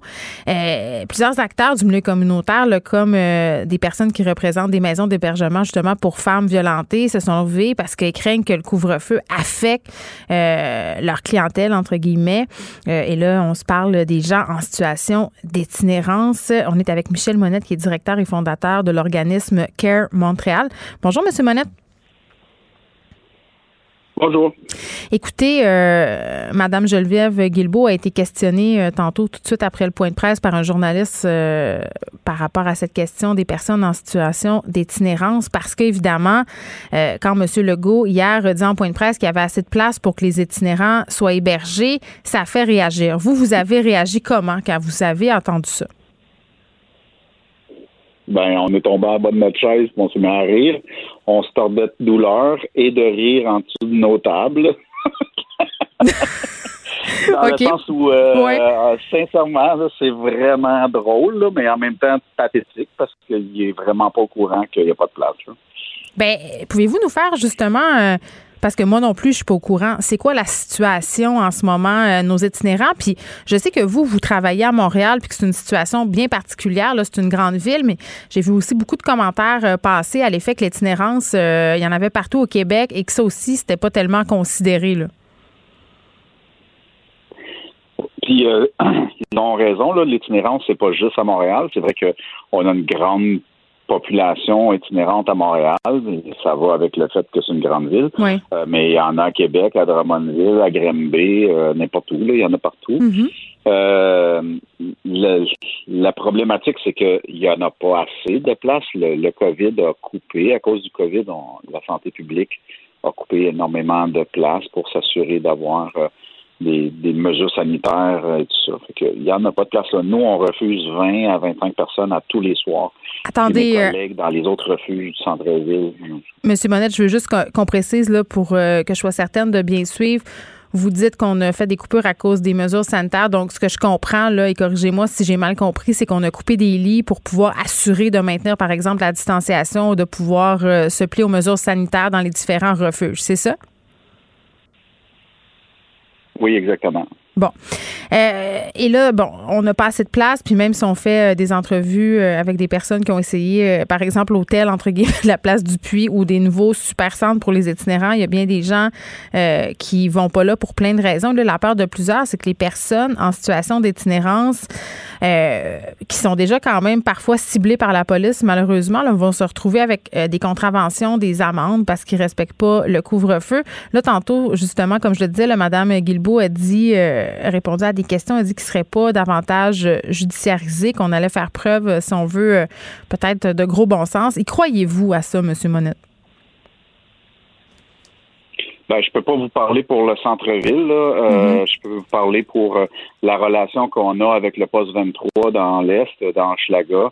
Steve De Silva, le commandant du poste 23, on a eu une rencontre hier en parlant de ça, puis il m'a bien confirmé que effectivement, non, ils vont pas judiciariser les, les, les gens, ils sont cléments, ils comprennent la situation, ils savent exactement qu'est-ce qu'il en est. Donc, euh, ça, j'ai pas trop de problème avec ça. C'est vraiment plus euh, le, le reste là, de comment euh, les problématiques du couvre-feu, c'est la consommation. Ces gens-là ont, des besoins de consommation. Euh, puis c'est pas 8 heures le matin là, qui ont ce besoin-là, c'est 24 heures par jour. Donc euh, ça, c'est très problématique. Comment est-ce qu'ils vont s'approvisionner, comment est-ce qu'ils vont pouvoir faire ça, comment est-ce qu'on peut les garder dans nos centres? Mmh. et tout ça. J'ai pas de crainte sur comment les policiers vont gérer ça. Euh, il y a du cas par cas. Là. Je comprends qu'il y a des, des tatas, il y en a partout. Là, mm. Donc, euh, c'est pas euh, la police. Je dis toujours, l'idiotie, elle est distribuée également dans toute la société. donc, ah tout le monde a sa part d'idiotie, je suis bien d'accord. là, les travailleurs de rue, oui, les travailleurs de rue, est-ce qu'ils vont pouvoir travailler après 20 heures? J'imagine qu'ils vont faire partie des exceptions dont on parlait tantôt au point de presse. Ben, il faut. Euh, c'est plus qu'ils vont, là, il faut. Euh, on n'a pas le choix. Nous, on travaille 24 sur 24. donc, euh, et on travaille avec nos partenaires anonymes d'Openmin, euh, mm de rue et compagnie, donc, tous les, travailleurs de rue. Eh bien oui, c'est sûr qu'eux doivent continuer à pouvoir faire leur travail euh, ils sont ils sont nécessaires euh, au, au bon fonctionnement du service. C'est sûr qu'il va y avoir moins de gens dans les rues. On va essayer, nous, en tant que refuge, de, garder les gens dans mm. notre refuge, mais entre, entre essayer et réussir, il y a une marge. Oui, je comprends. Puis, euh, c'est quoi, ça ressemble à quoi le niveau de contamination des personnes en situation d'itinérance en ce moment? Est-ce qu'ils sont très affectés par la COVID-19? Est-ce qu'on a des chiffres? Euh, j'ai pas de chiffres. Euh, et puis, sincèrement, si je les avais, je les donnerais pas. Mais, ah, euh, pourquoi? je suis très honnête. Ah, pourquoi? Pour pas les stigmatiser davantage? Oui, c'est ça. Je comprends. Ça. Pour pas créer un, contexte plus compliqué, plus compliqué pour eux, là, déjà. Mm-hmm. Il y a déjà beaucoup de préjugés envers cette communauté-là, donc on ne veut pas l'augmenter, ça fait. Mais on n'est pas épargné du reste de la société. Là. Donc, on, a, on a effectivement un, la vague numéro 2 a frappé très fort dans les refuges et puis euh, la communauté itinérante n'a pas été épargnée cette fois-ci. La vague numéro 1, on n'a pas eu beaucoup. La vague numéro 2, on en a beaucoup plus. Hmm. Euh, bon, on se parlait évidemment de vos souhaits, euh, mais concrètement, quelles sont les mesures que vous souhaiteriez voir être mises en place par le gouvernement? Parce que là, est-ce que vous avez assez d'argent? Est-ce que vous avez du support supplémentaire d'urgence? Comment ça fonctionne? Euh, pour l'instant, j'ai aucune réponse de tout ça. C'est toutes des questions qu'on va poser, qu'on est Mm. en train de poser. Euh, vous êtes un peu euh, à la même place que nous là, dans ça. J'avais une réunion tout à l'heure avec mon personnel euh, et euh, mon équipe de direction et mon équipe de sécurité pour dire ben préparez-vous, là, on va peut-être avoir besoin d'augmenter euh, le nombre d'agents, les gens qui sont sur le terrain, puis ainsi de suite, euh, s'assurer de tout ça. C'est une rencontre avec euh, le commandant du poste 23, de Mm. planifier aussi pour voir comment on va gérer ça. Euh, c'est pas euh, pas une situation simple et sincèrement, c'est la première fois euh, peut-être que votre grand-père sait c'est quoi un couvre-feu là, Ouais. mais euh, au Canada, des couvre-feux, on n'a jamais connu ça là, on sait pas c'est quoi. Puis c'est difficile peut-être. Oui, puis c'est difficile peut-être de les rejoindre, ces personnes-là, parce que justement, ils vivent en marge de la société. Donc, ça aussi, j'imagine que ça constitue un défi supplémentaire. Moi, j'ai une question pour vous, euh, M. Menette, bien ben concrète. Là. Euh, étant donné qu'on se traîne plus de change sur nous, plus d'argent liquide, euh, puis on le sait que ça a une incidence directe, là, il y a beaucoup d'itinérants euh, qui se filent là-dessus un peu pour subvenir à leurs besoins de base. Est-ce qu'il y a une façon qu'on peut les aider? Ben, euh, sincèrement, traînez-vous du change. oh non, je pensais que vous allez... Euh, vous donnez- On pourra pas donner des cartes cadeaux, là, je comprends. Donnez du papier. Oui. De- donner du papier, euh, des cartes cadeaux, c'est toujours faisable, des passes d'autobus, euh, tout ce qui est monnayable en réalité est, euh, est, est bon pour eux. Là. Mhm. Euh, des bouteilles, gardez vos bouteilles, puis trouvez, il y, a, il y a tout le trouver quelqu'un qui peut venir les chercher, bouteilles, canettes et compagnie, aller Mm. les donner dans les centres à la limite et tout ça. Tout ça, c'est. Mais oui, moi j'ai des, moi j'ai, euh, je me fais faire des rouleaux de 1 dollar que je garde dans ma voiture hein, et puis euh, que je donne euh, quand je peux. Donc euh, c'est, c'est, c'est ça. Puis à ceux qui disent que Euh, de leur donner de l'argent, ça les, ça les pousse à aller consommer davantage? Ben leur donner de l'argent, ça les pousse à répondre à leurs besoins et la Mm. consommation c'est un besoin pour eux. Fait que c'est pas. euh, Puis moi j'ai toujours l'attitude que quand je donne, je donne l'argent puis à moi si je te la donne, tu fais ce que tu veux avec, je te l'ai donné. Donc que ce soit pour consommer ou t'acheter une cigarette ou acheter euh, un coke, c'est quoi la différence? En bout de ligne, tu réponds à ton besoin. Alors, euh, je pense qu'on devrait avoir l'attitude de donner sans attache et pas juger qu'est-ce que la personne va faire avec. Elle va répondre à son besoin. Très bien, Michel Monette, qui est directeur et fondateur de l'organisme Care à Montréal. Plusieurs acteurs du milieu communautaire qui craignent que le couvre-feu affecte spécifiquement les personnes en situation d'itinérance. Merci de nous avoir parlé. Geneviève Peterson, la déesse de l'information. Vous écoutez Geneviève Peterson, Cube Radio. Le, le commentaire de Danny Saint-Pierre, un chef pas comme les autres. Dis, Dani, est-ce que tu as déjà commencé à encanner euh, des hectolitres de sauce à spaghetti puis à t'encabaner en vue de la fin du monde et du couvre-feu qui nous pend au nez dès samedi?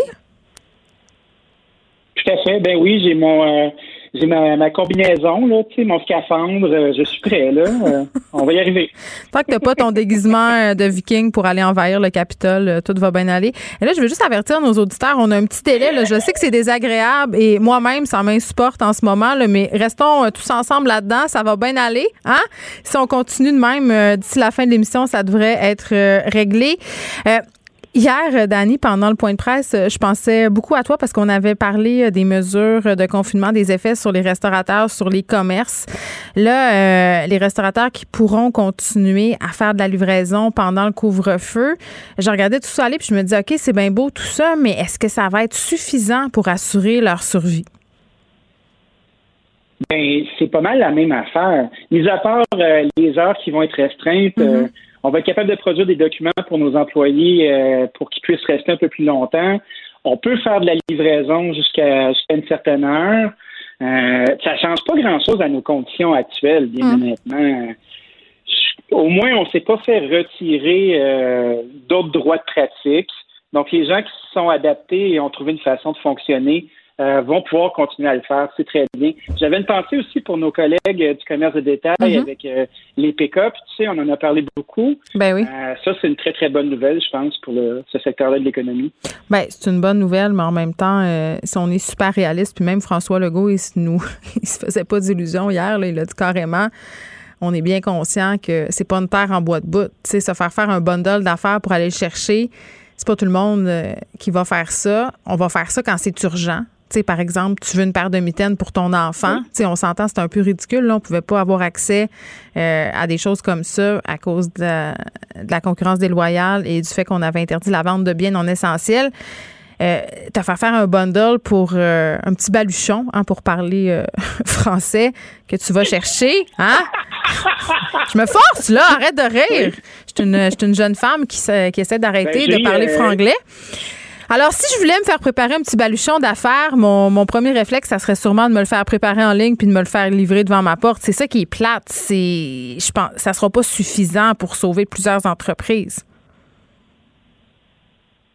Non, mais on n'est pas dans, dans sauver. Je pense qu'on est à contenir, euh, on est à gérer du collatéral. Hmm. Sais, cet effort-là, il faut le faire. Et, euh, on doit le faire du mieux qu'on peut. Euh, je trouve ça bien, moi, qu'on arrête d'alimenter le cynisme en, créant de réelles conséquences. Parce qu'il faut pas oublier qu'il y a quand même un grand pan de mon industrie, moi, qui a été mobilisé pendant un bon bout, en voyant un paquet d'autres affaires qui avaient crissement pas de bon sens pour pouvoir continuer. Donc, je te dirais que J'espère que tout va fonctionner. Euh, moi, je suis capable d'opérer ma business encore du mieux que je peux. Euh, D'autres commerces vont devoir trouver des solutions pour le faire. Puis, on n'est pas là-dedans, là. On doit juste s'en sortir en attendant le vaccin. Oui, puis j'étais déprimée hier de voir toutes les questions sur les médias sociaux sur euh, la livraison par Uber Eats, euh, par DoorDash, euh, etc. Et je plaide coupable. Là. Euh, écoute, encore hier, euh, j'en ai commandé des trucs sur Uber Eats parce que puis on parlait du fait que j'en avais même commandé du McDo. Hein, par Uber Eats. Fait que c'est double Satan. Tu sais, t'as, t'as McDo, puis t'as Uber Eats. C'est sûr que tu vas pas au paradis du commerce équitable quand tu fais ça, puis de la consommation responsable. Mais on, on est tous euh, pêcheurs, puis on, hein, on, on, on flanche tout à un moment ou à un autre. Euh, là, quand même, on a certains restaurateurs qui disent au gouvernement, un peu, là, ça serait peut-être le fun qu'on fasse baisser les commissions pour ces entreprises-là, parce qu'on en a parlé à plusieurs reprises, Dani. Euh, c'est 30% de chaque vente que se met dans les poches Uber Eats, DoorDash, Skip, qui sont pas des entreprises euh, québécoises, là. Mais non, c'est 30 puis en plus, ben, il y a un frais qui est perçu sur le, le salaire du livreur. Il y a un frais qui est chargé au client. C'est un gros montant. Mais tu vois, comme il y a, il y a plusieurs petites entreprises qui commencent à se mobiliser puis à considérer euh, le fait de faire leur livraison à l'interne, euh, qui est une bonne option. Par contre, je pense que c'est là qu'il faut créer des paramètres. Tu vois, comme chez nous à l'accommodation, notre petit resto qu'on a à Saint-Lambert, ben on va commencer à faire la livraison, mais ça va être pour un minimum de forfait. On fait un petit forfait où est-ce qu'il y a euh, plusieurs trucs qui sont ensemble, trois salades, deux pizzas, un dessert. Il y a une moyenne par tête qui a du bon sens. Ouais, tu te fais pas livrer une soupe, là. appeler puis euh, réserver un peu leur livraison, ça vaut la peine. Mais tu sais, tu commences à faire de la livraison pour euh, trois muffins puis un café. Ben ça, excuse-moi, mais ça me tente pas là. Puis je comprends même pas les gens qui vont faire faire ça puis payer la grosse prime par dessus. Euh, je, je, je ne comprends plus le marché rendu là. Fait qu'on Non, va mais excuse-moi. de le faire très moment pop. puis oui. Dani, je veux dire, il y a des gens qui. Puis moi-même, là, je me suis déjà fait livrer du dépanneur qui était exactement à 50 pas de ma maison, là. Tu sais, à un moment donné, ça devient presque un choix éditorial, là. T'étais vaché dans ton divan, t'écoutes un film, ça tente de manger des Smarties puis des Doritos. Euh, T'appelles le dépanneur où maintenant tu fais affaire avec un service de livraison, là, où tu peux commander n'importe quoi, des cochonneries. Ça coûte super cher, mais rendu là, tu le sais que tu te fais fourrer. T'acceptes. Tu fais juste, ça va C'est me comme coûter la cher. conciergerie du ghetto. C'est euh, exactement comme, ça. euh, J'appelle, j'appelle à la conciergerie me faire livrer des ONR puis euh, une grosse ça. molle, là, tu sais. Tu te sens comme Jay-Z. Mais- ah, c'est formidable. Mais tu vois, ça, c'est des petites coquetteries qui sont amusantes, euh, puis qui, qui se placent bien dans une conversation. Mais je pense que on va devoir euh, arrêter de se fier à toutes sortes d'autres services, nous, comme entrepreneurs, en tout cas, là, surtout en la- dans, dans, dans le segment de la restauration, puis peut-être commencer à penser à, à se relier ensemble. Tu sais, tu as, une rue commerciale avec plusieurs restos qui sont complémentaires. Ben, je pense que ça vaudrait peut-être la peine de commencer à se parler entre voisins puis de dire, OK, est-ce qu'on se monte un système euh, pour euh, avoir un livreur qui va s'occuper de tous nos produits, tu sais? Mais c'est ça, Euh, pense que c'est là ça, où ça je voulais t'amener. Est-ce que ça se peut, Dany Saint-Pierre, de ce qu'on pourrait voir dans un futur proche, la création d'une plateforme de livraison québécoise? Qui, en, entre guillemets, Ben euh, s'inspirait euh, de DoorDash ou d'Uber Eats? Oui, il y a déjà plusieurs plateformes qui sont en place. Là. il, y a des, il y a des groupes qui, qui se sont mis à faire ça. J'ai un blanc de mémoire sur le nom. Là. On pourra en reparler demain. Pizli, c'est-tu québécois? Qui? Pizli, c'est comme une application. Tu peux te faire livrer de la pizza. Pizli, c'est pas juste de la pizza. Hein. Pizli, tu vois, moi, on faisait une collab avec le Centre Phi, puis toute notre précommande se faisait par là. Pizli, c'est vraiment une application où tu peux précommander tes affaires, tu peux choisir à quelle heure tu vas aller faire ta cueillette, euh, tu peux laisser des spécifications. Ça, ce qui est le fun, c'est, que ça évite d'avoir un employé qui est au téléphone puis qui prend ta commande puis qui fait Ouais, OK, je vais faire ci, ça, ça. Tu peux y aller, tu n'es pas obligé de parler à personne, tout se fait seul, tu reçois ta confirmation. Il y a Checkplease aussi, CHKPLS, qui a vraiment été un service qui a donné un grand coup de main à un paquet de restaurateurs comme ça. Mm. ben, tout le monde commence à s'installer parce que la livraison, c'est un truc, mais toute la logistique derrière la préparation de commandes, c'est excessivement lourd pour être capable de réussir à gagner notre vie convenablement, ben, il faut trouver des façons où on peut automatiser certains processus. Hmm. Ça, c'en est une. Pizly, Checkplease, euh, il y a UE. Mais le problème, c'est qu'on les connaît pas, nous, euh, ces plateformes-là. Puis le, réflexe facile, parce que ces entreprises-là euh, dépensent des milliards de dollars en publicité, ben, puis sont puissantes aussi, sont partout dans le monde. Là. Fait que ça, ça, ça constitue un autre, euh, un autre défi quand même euh, de les faire connaître, ces plateformes-là, de les faire connaître, ces alternatives-là, tu sais. C'est le devoir du restaurateur aussi euh, de mm. proposer à l'intérieur de sa courroie interne, qui est ses médias sociaux surtout, ou son infolettre, de faire des liens vers ces plateformes-là, parce que ces plateformes-là n'ont pas la responsabilité de, nous propulser. Ces plateformes-là s'avèrent être un service alternatif pour éviter justement de payer des grosses commissions. Mais ça va demander de l'huile de coude, là, ça ne se fera pas tout seul. On ne peut pas s'attendre à avoir le même genre de service clé en main que tu vas avoir avec un Uber parce que tu ne le donnes pas 30% Des fois, c'est 3 ou 4% ce qui avoisine à peu près les frais de carte de crédit pour certains. Là. Mm. Fait que, tu sais, euh, leur responsabilité, c'est tout assez limitée, ça se reflète dans le service. C'est à nous de faire ça moi, j'ai une question euh, pour toi d'organisation euh, au grand chef organisateur de nos vies. Tantôt, au début de l'émission, euh, je me posais la question, je me disais, bon, beaucoup de gens par rapport au couvre-feu qui arrive samedi, 20 heures, tu sais, ça change pas grand-chose à nos vies, parce que la plupart des gens, on est enfermés chez nous à cette heure-là de toute façon, mais je me disais, tu sais, pour les familles, pour les gens qui font du plein air en général, ça peut quand même être assez contraignant. Puis là, je m'explique je me dis, tu sais, le temps que tu arrives de travailler ou que tu finisses ton télétravail, euh, que tu te mettes dans le souper, que tu gères les devoirs, parce qu'il y en a quand même des devoirs par-dessus l'école à la maison et là, le retour en présentiel lundi, là, ça va quand même ressembler à une routine normale, entre guillemets.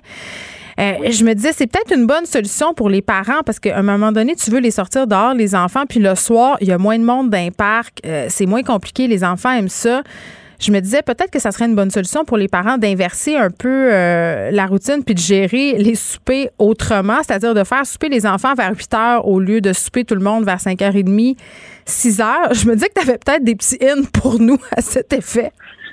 Ben, tu sais, euh, souvent, on a envie de manger des plats qui sont braisés au four. Là. Tu sais, euh, on pense à un bœuf bourguignon, un coq au vin, ou tu sais, un, un, un pulled pork même ben probablement que ça va vous donner plus de temps euh, d'avoir de la viande qui est tendre, puis qui pas comme un projet raté où tu fais Ah, Christy, je l'ai juste fait cuire deux heures, ça devrait être correct, puis c'est dur comme du chien. Là, Donc, euh, ça, ça peut être une stratégie. Je pense que la mijoteuse travaillerait fort dans ce contexte-là. Puis, les gens euh, n'aiment pas faire des listes, n'aiment pas regarder dans leurs armoires ce qu'ils ont. Il n'y a rien comme te faire un beau menu d'avance, puis justement, récolter ces fruits-là tu peux te retrouver à aller jouer dehors, avoir du plaisir, puis ça travaille dans ton four pendant que tu as du fun. Moi, je pense que ça, c'est déjà un fruit qui est accessible. Un petit garoche, une collation à 5 heures, là. Envoie les goldfish, ou toi, tu as certainement des meilleures collations que moi à proposer, mais moi, ça ressemble à goldfish, morceau de fromage, puis peut-être une petite pomme flétrie. Euh, moi, j'ai concombre aussi dans l'équation. Concombre, la euh, culpabilité, on les oublie pas, ceux-là. J'ai biscuits Ritz aussi. Euh, ça, c'est quand on a, on, a fait une bonne semaine. Il y a des biscuits Ritz qui sortent parce que c'est le meilleur craquelin euh, des moins bons craquelins. Oui, c'est vrai. Puis arrêtez euh, de prendre la version faible en sel. Non, non, là, il va all-in, full sel, à voix go. On veut du sel puis on veut de l'huile de palme. Ça, ça renforce. Moi, je vais donner ma recette de biscuits Ritz à moi. Puis je suis certaine que tout le Québec en a vraiment besoin. Tu sacres euh, du Cheese Whiz Boivin. Hein? Voici l'amalgame, le, le, petit crémeux. Oh oui. hein? Euh, Mm. Puis là, tu as deux choix rendus là. Ah, ça dépend comment tu files. Soit tu tranches des petites olives, tu sais, celles-là avec des, euh, des poivrons dégueulasses dans le milieu, là, tu les tranches finement puis t'en mets là-dessus, ou tu tranches des petits cornichons. Puis là, tu manges Ah, ça. sucrés, là. Ben, ou sucré ou surette, je m'en sac. Moi, je préfère les surettes, mais c'est un délice délicieux, Dani. J'ai juste envie de dire ça. Allez vous faire des beurrés de biscuits Ritz avec du fromage euh, de synthèse et des petites olives ou des cornichons, puis essayez Moi, d'oublier. Eh oui. Euh, un autre truc qui peut être le fun aussi avec ton projet, là, c'est tu prends une tranche de jambon, puis tu enrobes ton petit paquet comme ça. Puis ça fait comme un petit sandwich inversé avec du croustillant dans le milieu. Là. Tu prends une belle, jambe de- une belle tranche de jambon blanc, là. Hmm. Puis là, t'en- t'enveloppes ton petit biscuit comme ça, là. C'est fabuleux, là. Puis t'as de la viande en Tu prends du jambon à limel, ils ont tous réglé ça, euh, leurs affaires, puis là, tu te bourres, puis t'as plus faim pour souper, fait que tu peux avoir la paix à 8 heures. Dani Saint-Pierre, merci beaucoup. Merci, salut. Bye. Geneviève Peterson. La déesse de l'information.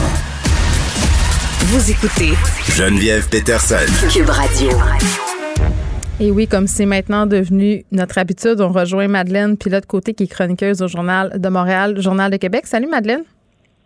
Salut Geneviève. Hey, j'ai envie euh, de te demander, euh, avant qu'on commence euh, ta chronique, comment tu as reçu ça, toi, hier, ces annonces du gouvernement?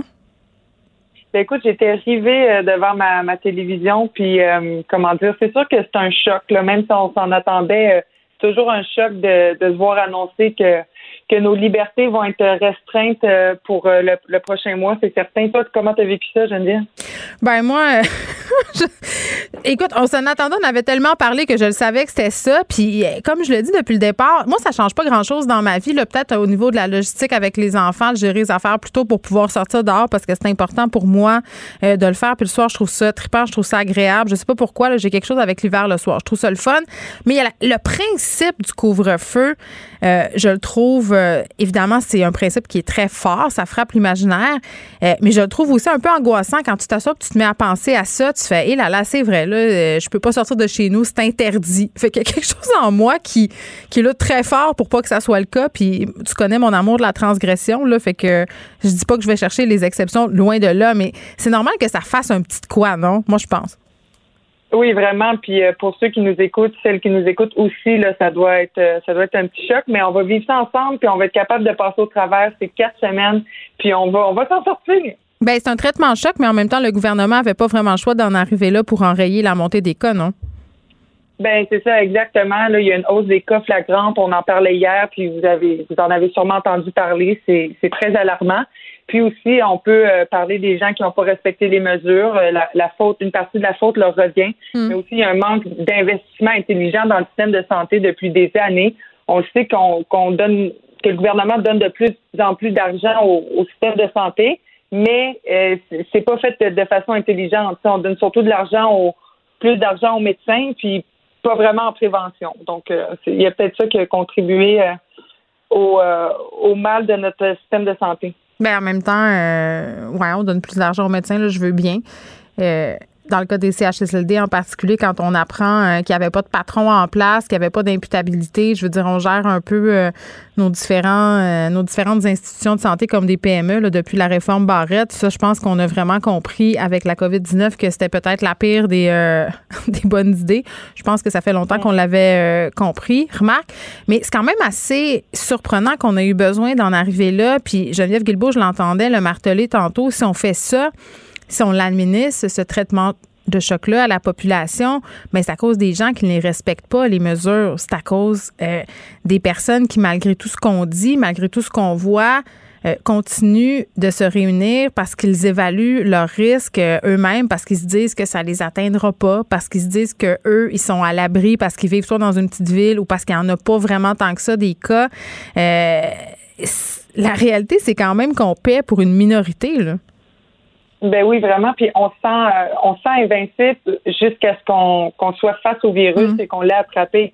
Tu sais, on entend beaucoup d'histoires. euh, Moi-même, j'en entends de d'amis qui se sont rencontrés durant le temps des fêtes, puis que malheureusement, ils ont contracté la COVID. Puis là, ben, il faut rappeler tout le monde hein, qu'on a qu'on a croisé durant le temps des fêtes, puis on se rend compte qu'eux aussi ont des symptômes et tout ça. Donc, c'est vraiment euh, on se croit à l'abri, mais on l'est pas nécessairement. Puis oui, effectivement, il faut rentrer en reconfinement mm. pour euh, pour balancer un peu ces, ces, ces, écarts-là qui ont été faits par, par la, une grande partie de la population. Mais c'est vrai qu'on le sent, c'est intéressant ce que tu dis, à quel point on le sent bien que la situation est plus grave euh, qu'elle était parce que avant la période des fêtes, euh, plusieurs personnes ne connaissaient personne, justement, dans son entourage qui avait eu la COVID.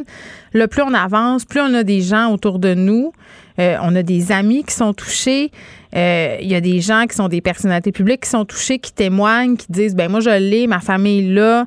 Euh, Jean-François Barré aussi, je lisais une entrevue qui a accordé au magazine 7 jours. Il disait que tout le monde l'a eu dans sa famille. Ils sont bien malades, mais tu sais, je veux dire là, c'est vrai, là, ça commence à être vrai, mais on dirait que malgré tout ça, euh, ça suffit pas. Certaines personnes sont encore en train euh, de nier la sévérité de cette maladie-là. Puis je sais pas si toi, hier, quand tu as vu ce qui s'est passé aux États-Unis, en tout cas, moi, je me suis fait la réflexion suivante. Je me suis dit, aïe, aïe, là, il se passe au Capitole américain.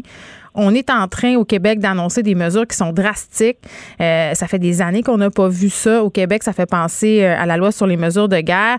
Comment les gens vont accueillir ça? À quoi il faut s'attendre? Parce que force est d'admettre qu'il y a tellement de désinformation sur les médias sociaux et tellement de dérapages. Moi, ça, ça m'a inquiété. Ben moi aussi, puis c'est de voir ces images-là, on se demande est-ce que ça pourrait arriver hmm. ici au Québec euh, avec l'arrivée de ces nouvelles mesures-là aussi? J'espère que non.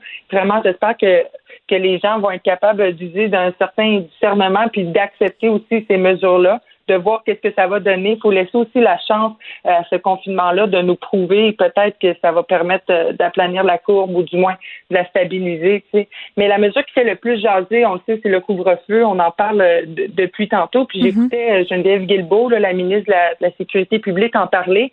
Et puis, le, but principal de, de ça, c'est de vraiment de décourager les gens à sortir le soir. Puis quand on parle de sortir le soir, ben c'est par exemple d'aller écouter la game de hockey chez son ami parce qu'on sait que le hockey va reprendre bientôt. C'est de c'est d'aller faire des soupers, c'est d'aller euh, coucher ailleurs. Euh, c'est chez une personne que c'est pas toujours la même personne qu'on voit si on est une personne seule. Donc c'est vraiment pour décourager euh, tout le monde, par exemple aussi les jeunes adolescents qui se promènent le soir euh, dans des villes de banlieue. Moi, mm-hmm. j'en vois là, en groupe euh, se promener. Fait c'est vraiment pour décourager tous ces rassemblements-là qui ont souvent lieu le soir. Donc, j'espère que ça va avoir cet effet escompté-là. Et puis, euh, on, risque d'avoir des amendes allant de 1000 dollars à 6000 dollars. Oui, je t'arrête un peu euh, parce que tu te dis quelque chose que je trouve euh, important de souligner. Là, ça va marcher parce qu'on va appliquer des sanctions. Mais moi, ça m'a inquiété tantôt quand j'ai entendu Mme Guilbeault dire Oui, mais inquiétez-vous pas, là, les policiers vont faire preuve de discernement, vont faire preuve justement de bon jugement. Puis ça, il faut absolument qu'ils en fassent preuve. Là, je suis d'accord avec ça. Mais moi, j'ai peur qu'il y ait des gens qui entendent ça et qui se disent Ah, de toute façon, il n'y en aura pas de conséquences. Euh, évidemment, moi, je pense que si t'es le premier ministre en ce moment, là, si t'es la ministre de la Sécurité publique, ce que tu as dit à tes policiers, à tes policières, c'est euh, dans les premiers jours du couvre-feu, là, allez-y, là, donnez-en des amendes si c'est pas justifié, parce que sinon, le mot va se passer, les gens vont se dire, bah, il arrive rien, ils font juste t'avertir, ils font juste te dire, va-t'en chez vous. Oui, c'est ça. Moi, je pense que c'est le temps de, montrer que, que les autorités sont, euh, sont assez sévères là-dessus pour que ce soit respecté, pour qu'on ait les effets escomptés avec ce couvre-feu-là. Mais ce qui se passe, c'est que, puis ce que Geneviève Guilbeault nous disait là, à 13 heures en conférence de presse, c'est qu'on va vraiment, encore une fois, se fier au discernement des policiers, aux différents euh, euh, directives qui vont être appliquées par avec les différents corps policiers aussi. Les directions des, des différents corps policiers vont avoir un grand impact sur comment vont être appliquées ces mesures-là, mais le but, c'est de faire appliquer le décret. Donc, les mesures euh, dont on a entendu parler hier à la conférence de presse. On pense aussi, euh, Geneviève, aux populations itinérantes. Euh, qu'est-ce qui va se passer avec ça? Est-ce qu'on va leur donner des amendes? Est-ce qu'on va pas leur en donner? On sait que les corps policiers qui travaillent avec la population itinérante est habitué de le faire. Donc, on verra ce qui va se passer avec ça. Mais c'est certain qu'il faut qu'ils utilisent leur bon jugement pour donner des amendes aux contrevenants qui, un, qui sont qui sont qui, font souvent, tu sais, qui sont hmm. des contrevenants répétitifs, tu sais. Euh, mais oui, il faut qu'il y ait, qu'il y ait comme euh, plus de, de vigueur par rapport à, la, aux sanctions puis aux amendes qui sont données parce que sinon, ce ne sera pas respecté malheureusement. On va se fier encore au, au bon jugement des policiers. Puis des fois, on sait que, que ce bon jugement-là euh, est pas toujours le meilleur. Euh, là, est-ce que ce couvre-feu-là pourrait susciter davantage de dérapages sur les médias sociaux? Parce qu'on ne va pas se faire de cachette depuis le début de la pandémie, ça dégénère, que ce soit sur Facebook, sur Twitter. Moi, sur Instagram, je remarque, mais quoique, c'est peut-être parce que je regarde moins, là, euh, mais cette situation-là, tout le monde enfermé chez eux à partir de 8 heures, plus de gens devant leurs écrans. Euh, ben, c'est certain que ça va mettre le, feu au poudre sur les réseaux sociaux. on voit déjà des, des statuts, des commentaires aussi qui peuvent euh, inciter les gens au non-respect des mesures. Euh, donc, encore une fois, il faut vraiment que les corps policiers euh, soient prêts à donner des sanctions. Mais on parle beaucoup de, de, nos libertés qui sont menacées avec ce couvre-feu-là. Il y a aussi le, danger de voir une montée de, des gens comme insurgés.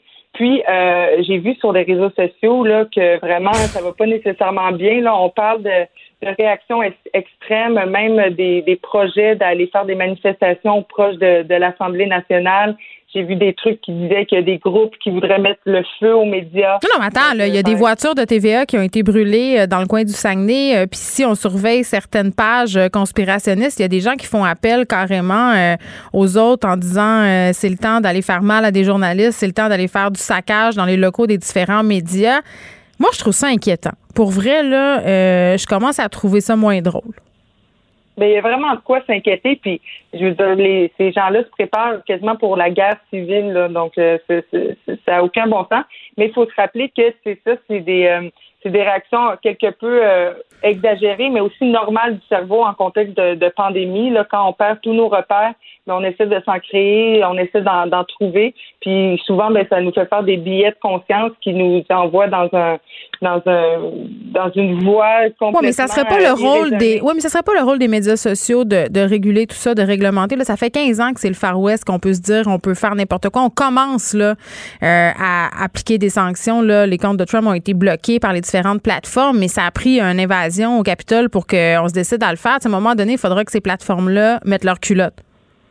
Oui, oui, je suis définitivement d'accord. C'est encore plus vrai dans les euh, dans un contexte de pandémie hmm. où euh, les répercussions de ce, de ce genre de propos-là peuvent être très graves. Là. on le sait, euh, ça peut ça peut causer la mort de, de plusieurs personnes. Oui, toutes les tensions, toutes les tensions sont exacerbées. Les gens sont vraiment à fleur de peau. Les gens aussi qui ont des problèmes de santé mentale, qui n'ont pas d'aide, ça dégénère. Il faudra regarder ça très très rapidement. Madeleine, puis de l'autre côté, merci. On te retrouve demain.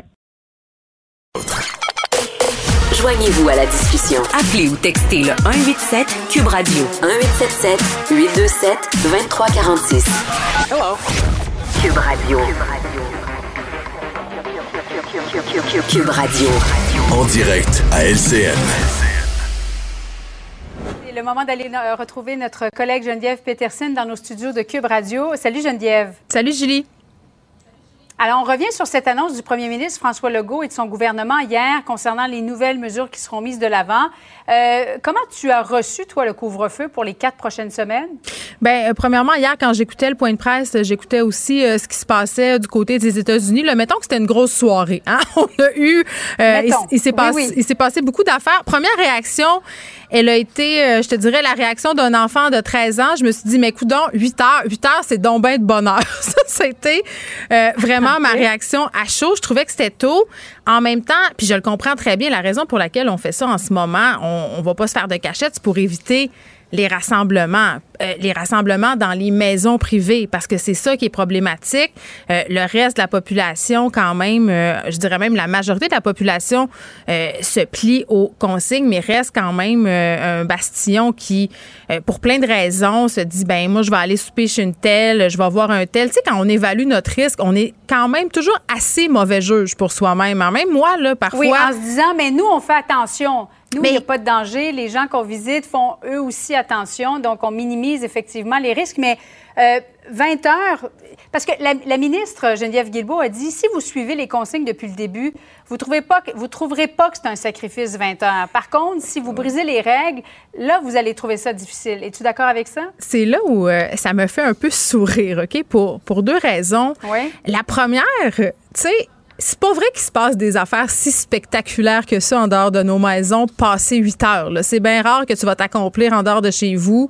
Euh, tu sais, les gyms sont fermés, tout est fermé. Donc, qu'est-ce que tu vas faire? Mm-hmm. C'est vrai que moi, la première chose, je me disais, les gens qui font du plein air, moi, ça m'arrive souvent de sortir avec mes enfants. Après le souper, on va se prendre une marche, on va se dégourdir, on va au parc, on va glisser. Hein, il y a moins de monde le soir, donc pour la distanciation sociale, c'est plus facile. Mm-hmm. Euh, là, je trouvais peut-être que ça relèverait d'un défi supplémentaire. Encore là, tu peux inverser toutes tes affaires, repousser ton souper, donner une collation sur l'heure euh, à 5 heures, puis avoir on soupe à 8 heures. Ça, c'est une chose.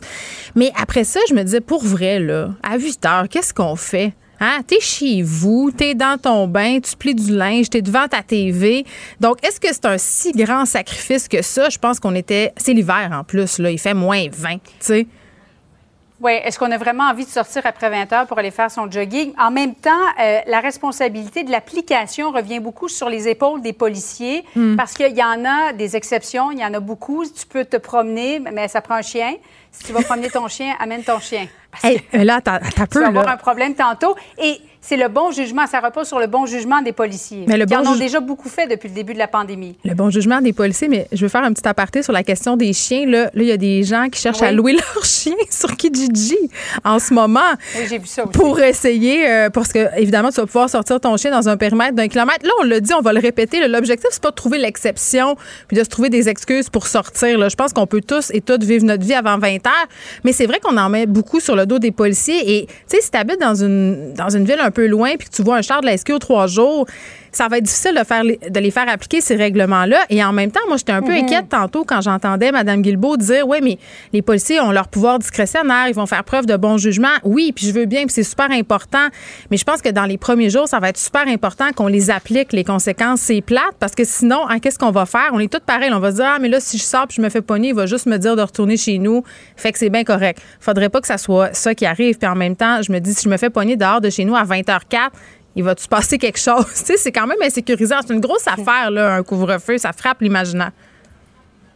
Oui, moi, je ne prendrais pas de risque. 20h04, Geneviève, c'est fini la glissade. Toutes Ah ouais, dans nos cabanes. Toutes dans nos cabanes. Exact. Merci beaucoup, Geneviève. Bon après-midi à toi. Merci. Pour elle, une question sans réponse n'est pas une réponse. Geneviève Peterson. Cube Radio.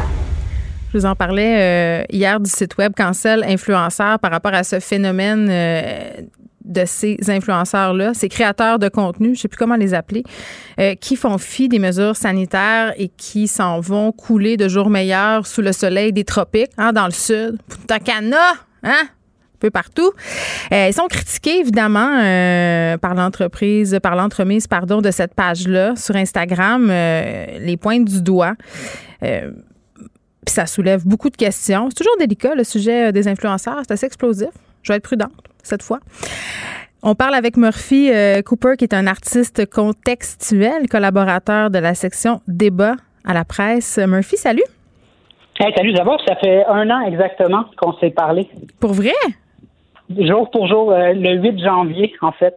Je vais être euh, super sincère et c'est parfaitement vrai ce que je vais te dire. Je me suis ennuyée. D'ailleurs, je me demande pourquoi tu n'es pas plus souvent à l'émission. On en reparlera après. Écoute, euh, tu as écrit un texte pendant le temps des fêtes euh, sur la question justement des influenceurs qui avaient sacré leur camp dans le Sud.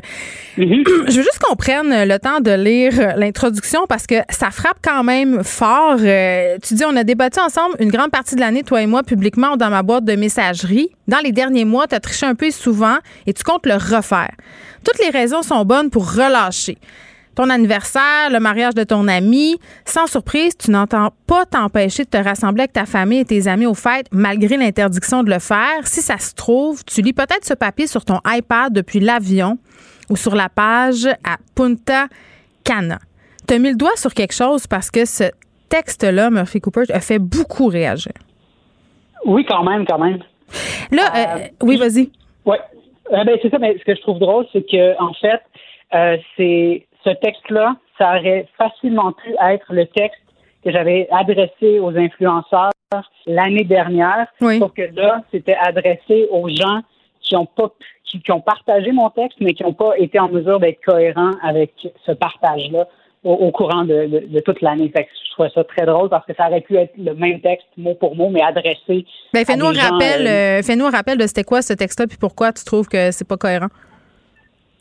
Euh, ben, dans le fond, ce que je disais, c'était que les, influenceurs se trouvaient toujours des excuses. Ils, essayaient, au, au lieu de, de, de hmm. parce que quand, quand je pointe, quand je pointe du doigt les, voyageurs, puis je dis que oui, c'est égoïste et tout ça, ben, les, les voyageurs veulent pouvoir euh, vivre égoïstement sans se faire dire qu'ils sont égoïstes, tout ça. Puis là, bon, euh, ils sortent la, la, la carte des demi-vérités, des faux dilemmes, puis tout ça. Puis ben, les hmm. influenceurs faisaient un peu la même chose aussi quand on leur reprochait des choses. Ouais. Ils voulaient... Tu sais, en même temps, euh, je trouve que tu as mis le doigt sur quelque chose d'important, puis mis, en fait, ils sont un peu les représentants de nos propres failles. Moi, c'est ça que je trouve parce que tout le monde s'imagine qu'il est à part des autres. Tout le monde mhm. fait des espèces de biais moraux, euh, se fait des arrangements euh, internes là, pour essayer de vivre bien avec sa conscience. Tout le monde évalue son propre risque. Euh, tout le monde se dit, il n'y arrivera rien. c'est une espèce de pensée magique. Puis je pense qu'on vient de se rendre compte que cette pensée-là magique nous a mené à un couvre-feu. Mais moi, dans ma tête, les influenceurs, c'est juste le miroir du reste du monde. ben oui, j'imagine. Mais moi, en fait, je savais même pas que j'ai j'ai eu vent qu'il y a deux ou trois influenceurs qui avaient voyagé, mais mhm. sinon, j'avais, j'avais aucune idée que c'est, vous qui me l'avez appris aujourd'hui. Ben, le, vous, je parle de toi et le, le, recherchiste. j'avais aucune idée que, que des influenceurs avaient voyagé. Euh, mais oui, oui, c'est absolument. C'est le, j'imagine que c'est le reflet de, de ça. Moi, ce qui m'a fasciné un peu tout le long de cette histoire-là, m'a fait Cooper, c'est que certaines personnes, puis pas juste des influenceurs, là, euh, ont été incapables, incapables de résister à la tentation de mettre des photos. Tu sais, tu le mhm. sais, tu t'en vas dans le sud, tu le sais que tu n'as pas le droit. Tu vois ça aller ces médias sociaux, là. Tu vois les articles de journaux où on critique sévèrement les voyageurs. Tu vois les commentaires des gens qui disent que ça n'a pas de sens, qui sont écœurés de payer. Puis malgré cette vague de jugement-là auquel tu t'exposes, là, tu la poses, ta photo de toi, ça plage. Mhm. Puis c'est, ce qui est drôle, c'est que, tu sais, c'est que les, ces gens-là suivent, ben, en, tout cas les, influenceurs, euh, ils suivent des trends, ils suivent ce qui est tendance et tout ça. Mais, mais là, en ce moment, là, les voyages, c'est pas sexy. C'est pas sexy de voyager. C'est pas un trend de voyager. là, c'est juste drôle parce que c'est comme s'ils cherchaient à, ce qu'on à ce qu'on à, négocier avec nous pour que ça redevienne sexy. Mais tu sais, c'est juste ça dans le fond. Là. On, on dit vas-y si tu veux voyager, mais attends-toi pas à ce qu'on te dise que c'est que c'est sexy de voyager. C'est pas sexy une photo à l'aéroport, c'est pas sexy d'être sur la plage en ce moment. Là, fait que si, si vraiment c'est ça ton, ton gros problème dans la vie, ben peut-être que peut-être que tu devrais revoir, euh, reviser tes valeurs puis tes, tes, priorités parce que le, la, la, la seule conséquence que tu vas mm. avoir à ça, c'est une quarantaine qui te faire dire que c'était pas c'était peut-être pas si sexy que tu le pensais d'être sur la plage. Quand même des transporteurs comme Air Canada euh, qui ont embauché des influenceurs pour promouvoir euh, le retour au voyage. Là, essayer de, je allée voir un peu qu'est-ce qui se faisait là, des comptes où on nous explique que c'est possible de voyager en ce moment en parfaite sécurité. Euh, à mon sens, c'est un très gros faux pas de la part d'Air Canada. Puis en même temps, est-ce qu'on peut en vouloir aux influenceurs qui, en ce moment, là, on va pas se faire de cachette, ont perdu une grande partie de leur source de revenus, de se revendiquer de cette offre-là d'Air Canada puis de partir? Mm-hmm. Euh, ben, je, je pense, je pense pas qu'on puisse parler de voyager sécuritairement dans le sens où, pour, pour moi, l'enjeu de la pandémie, c'est avant tout un enjeu de convaincre les gens constamment que la menace est encore là, parce que on, on, était déconfinés on était déconfinés tellement longtemps, là, mm. on, on réalise pas, mais on est on était presque plus déconfinés qu'on était confinés strictement. Là, mm. L'été était, était long. Là, on a eu un, un, bel été, ça a duré longtemps. Mais, mais là, après ça, il faut, faut qu'on recule, il faut qu'on ramène les gens parce que là, tout le monde était en, en dissonance cognitive. Pas tout le monde, mais les, gens étaient. Oui, mais tout le monde. On a eu un break, on était dans le déni, puis je pense que ça a été difficile pour tout le monde de se replonger là-dedans. Là, puis ça, on le comprend.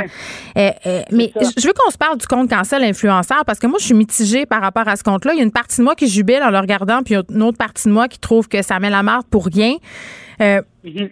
Je vous explique le principe. Là, euh, le compte Cancel Influenceur, je pense qu'il est rendu comme à 28 000 euh, followers sur Instagram. L'objectif, c'est de mettre en lumière des influenceurs euh, qui voyagent justement, qui font fi des consignes sanitaires ou des propos problématiques par rapport à la pandémie. Je vous donne des exemples. Tu as entre autres Milady, qui est une productrice de contenu très connue, amie d'Elisabeth Rioux, qui dit que les infirmières ont juste à faire une autre job. tu as un modèle OnlyFans qui est dans le sud en ce moment pour se prendre en photo. Maggie from the Block et son nom. Euh, puis elle narre carrément les gens. elle se prend sur la plage avec un gros mille pièces écrit dans le sable, tu sais, le clin d'œil aux photos euh, que les filles font en marquant euh, l'année, genre, je sais pas moi, Cuba 2020. Puis là, tu as la photo de la personne en bikini. C'est un type de photo très connu, emblématique du voyage dans le sud. elle fait une vidéo, cette même fille, où elle dit que c'est pas son problème si les infirmières, les pompiers, les polices ont choisi cette job-là. Noémie Dufresne qui dit qu'elle en a rien à foutre distanciation sociale. Puis vraiment, tu sais, c'est des pauses publiques, mais c'est aussi des conversations privées qui ont été saisies, qui ont été publiées. Euh, mm-hmm. je comprends l'idée, mais en même temps, ça génère beaucoup de haine, puis ça envenime la situation. Qu'est-ce que tu penses, toi, de ce type de, dénonciation-là? Euh, ben, c'est ça, moi, je suis pas, suis pas tout à fait d'accord non plus. Tu sais, on a, on a eu une année quand même, euh, quand même difficile. Oui, la marre des poignées, là c'est ça, ça vient me chercher parce que j'aimerais pas que mon, visage se retrouve sur une page comme ça, mais ben moi je fais pas ce genre de choses-là, mais oui, mais tout le monde peut faire des erreurs, t'es pas d'accord? c'est ça ben, l'affaire. Oui, ben absolument, ouais, ouais, absolument. Ben c'est ça, c'est c'est juste que moi j'aime j'ai une autre approche, tu sais, mm. je préfère opter pour une autre approche.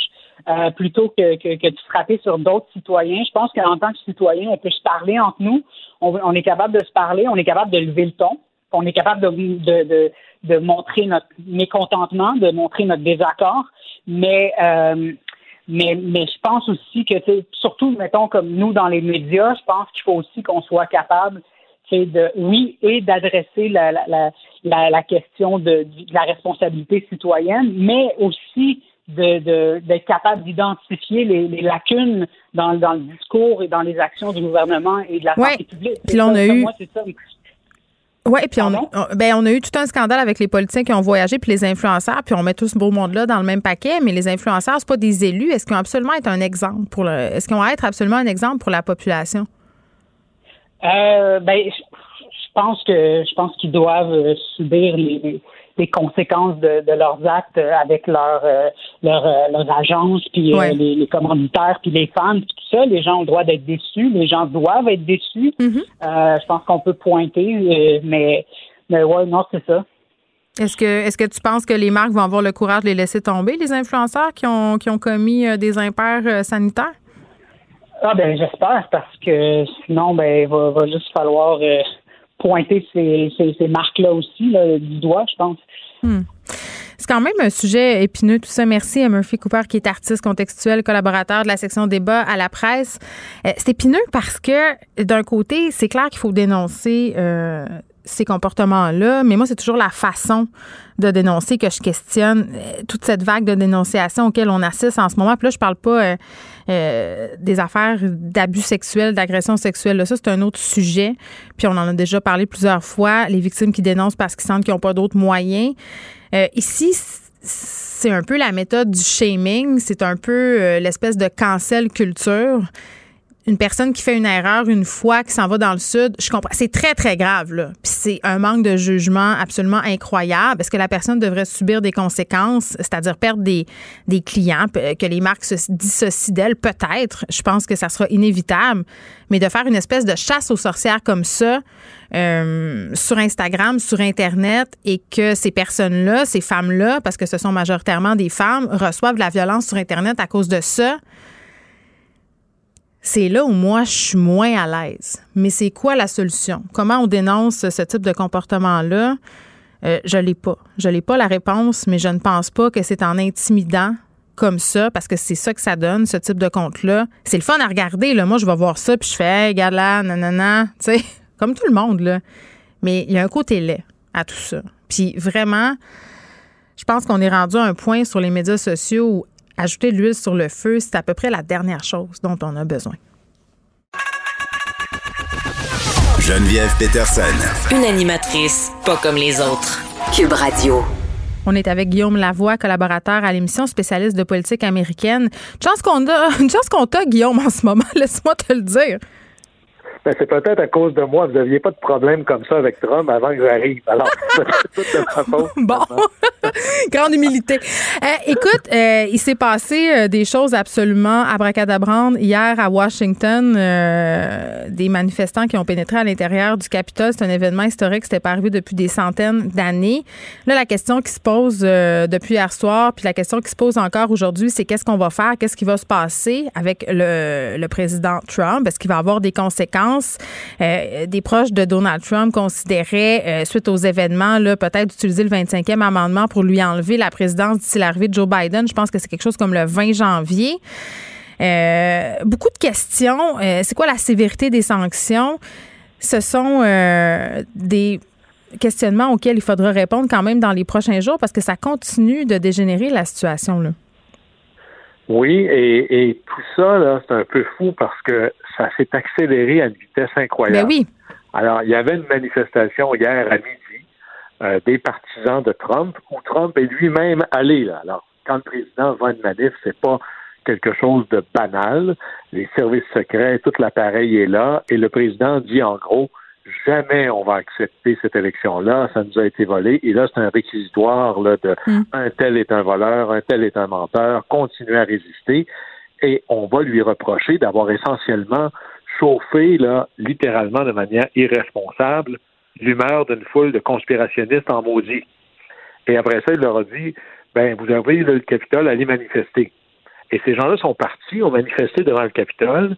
Et là, on est rendu vers deux heures, et c'est à peu près ce moment-là qu'on se parlait hier. Et là, ça a complètement dégénéré.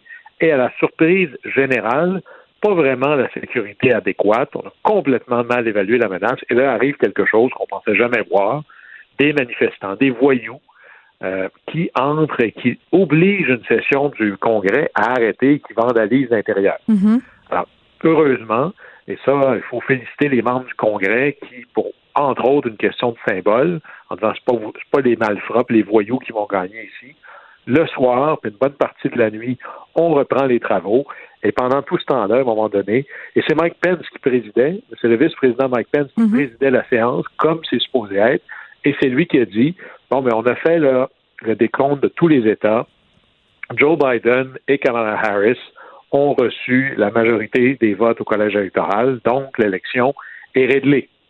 Et, là, il s'est passé beaucoup de choses parce que pendant qu'il y avait cette bataille-là et que euh, il y avait cette violence hors de contrôle, vous savez que DC, c'est pas un État. Hein, Washington, DC, ça veut dire district de Columbia. C'est un peu particulier. C'est un territoire qui appartient au gouvernement fédéral. Alors, très différent de chez nous. Hein, Ottawa, là, c'est en Ontario. Hmm. Mais là-bas, ça, ça appartient direct par le fédéral. Alors, la garde nationale du coin ne peut pas être gérée par le gouverneur. Il n'y en a pas de gouverneur. Et là, les rumeurs, c'est que il y avait eu une commande à l'intérieur du gouvernement fédéral de ne pas déployer les moyens de sécurité mm-hmm. nécessaires. Et ce serait Mike Pence qui aurait dit non, mais là, ça va faire. Et donc, on a passé par-dessus Trump. Oui, parce qu'hier, on se posait la question comment une telle chose est possible? Un élus les plus gardés des États-Unis, le, fondement même de la démocratie moderne. Je veux dire, comment on a pu pénétrer à l'intérieur de ces lieux-là avec autant de facilité? Euh, ça, quand même, c'était légitime de se poser des questions. Oui, puis il aurait dû y avoir, comme il y avait deux, deux heures avant, une protection extraordinairement sévère pour euh, mm. protéger le président il aurait dû y avoir quelque chose comme ça. C'est pas la première manif qu'il y a à Washington. Ben non, puis j'ai envie de te dire, euh, j'ai envie de te dire, Guillaume, que pendant euh, au printemps, là, pendant les manifs euh, entourant le Black Lives Matter, il y avait pas mal plus de sécurité que ça près du Capitole. Puis ça aussi, on l'a beaucoup vu hier, ce commentaire-là. Il y a même des photos qui ont circulé là, allègrement. Absolument. Puis Trump, il y a une église presque en face d'un parc de la Maison-Blanche. Trump, pour aller se faire prendre en photo en avant de l'église, hmm. et c'était éhonté, avait fait demander à l'armée de nettoyer les rues, de tasser les manifestants. Alors clairement, c'est sûr qu'il y a des gens qui vont être congédiés, là, il va y avoir une enquête très longue et tout. Hmm. Mais là, ça, ça c'est ça se passe.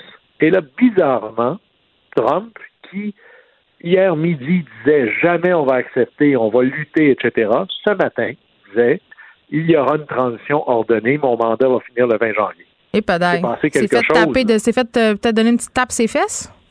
Ben, à tout le moins, là, il s'est fait squeezer, comme on dit. Et le, fameux squeezing, c'est probablement juste la rumeur d'une discussion sur le 25e amendement. Alors, grosso modo, là, il y a deux manières d'enlever un président de sa chaise. Mm-hmm. Ça peut être le film dans lequel on a joué il y a un an, qui est la destitution. C'est comme si le Congrès mettait Trump dans un procès. Ça prend des semaines. L'autre manière qui a été inventée à la fin des années 60, qui n'a rien à voir avec est-ce que je suis d'accord ou pas avec le président, est-ce que c'est une bonne personne ou pas, c'est qu'est-ce que je fais? Si le président meurt, on le sait, le vice-président devient président. mais s'il devient inapte mentalement, c'est ça là, dont il est ben, question ici. mais euh, Eisenhower, à l'époque, avait eu une grosse crise de cœur. Qu'est-ce que je mm-hmm. fais si quelqu'un fait un anévrisme? Ou il devient handicapé ou mm-hmm. il y a toutes sortes de tragédies qui peuvent arriver? Il faut qu'à la minute 1, quelqu'un soit aux commandes. Et là, il faut que ce soit clair. Alors, en gros, voici ce que dit le 25e amendement. Il n'y a pas de critères, là. C'est le vice-président qui est le maître du jeu. Et lui, il dit, j'invoque le 25e amendement et il faut que la majorité des membres du cabinet, donc de son conseil des ministres, si on veut, disent, OK, on est d'accord. Ils mettent ça par écrit, ils envoient ça au Congrès et à cette minute-là, le vice-président assume les pouvoirs de la présidence. Ça, c'est vraiment le temps 1. Maintenant, le président pourrait lui aussi envoyer une lettre au Congrès en disant en gros, non, non, je suis pas fou. je suis pas fou. Hmm. Fait que redonnez-moi les pouvoirs, puis là, le Congrès doit trancher le deux tiers des votes ou autre, euh, c'est-à-dire le deux tiers du Sénat, le deux tiers de la Chambre. Mais en gros, ça existe, ça. Oui, mais il reste 13 jours, là. C'est ça. Alors, est-ce qu'on le fait parce que, historiquement, on veut envoyer un message, et là, on a un président américain qui a incité à la violence et c'est pire. Oui, il y a du sang sur les mains. Là. Je m'excuse, là. Il y a une personne du côté des manifestants qui a perdu la vie, mais quand même, trois autres personnes autour aussi euh, sont mortes. On ne sait pas encore euh, qui sont ces personnes, par ailleurs, mais il a carrément incité à la violence. Et j'étais contente hier, bien que ça se fasse assez trop euh, tardivement à mon goût, là, de voir des conglomérats comme, comme, Facebook, Instagram, Twitter qui mettent leur culotte enfin puis qui bloquent son compte. Là. Oui, puis là, on se dit, mais OK, est-ce qu'on est allé trop loin? Le pire, moi, c'est le discours de Trump là, pour dire aux gens de se calmer, incapable de condamner la violence vraiment. Et le pire, puis de dire, je suis fier de vous, vous, êtes spéciaux, puis tout ça. Là. Alors, je vous comprends, je vous aime. Le, président américain, c'est pas comme quelqu'un qui l'avait pas encore vu à la TV. Là.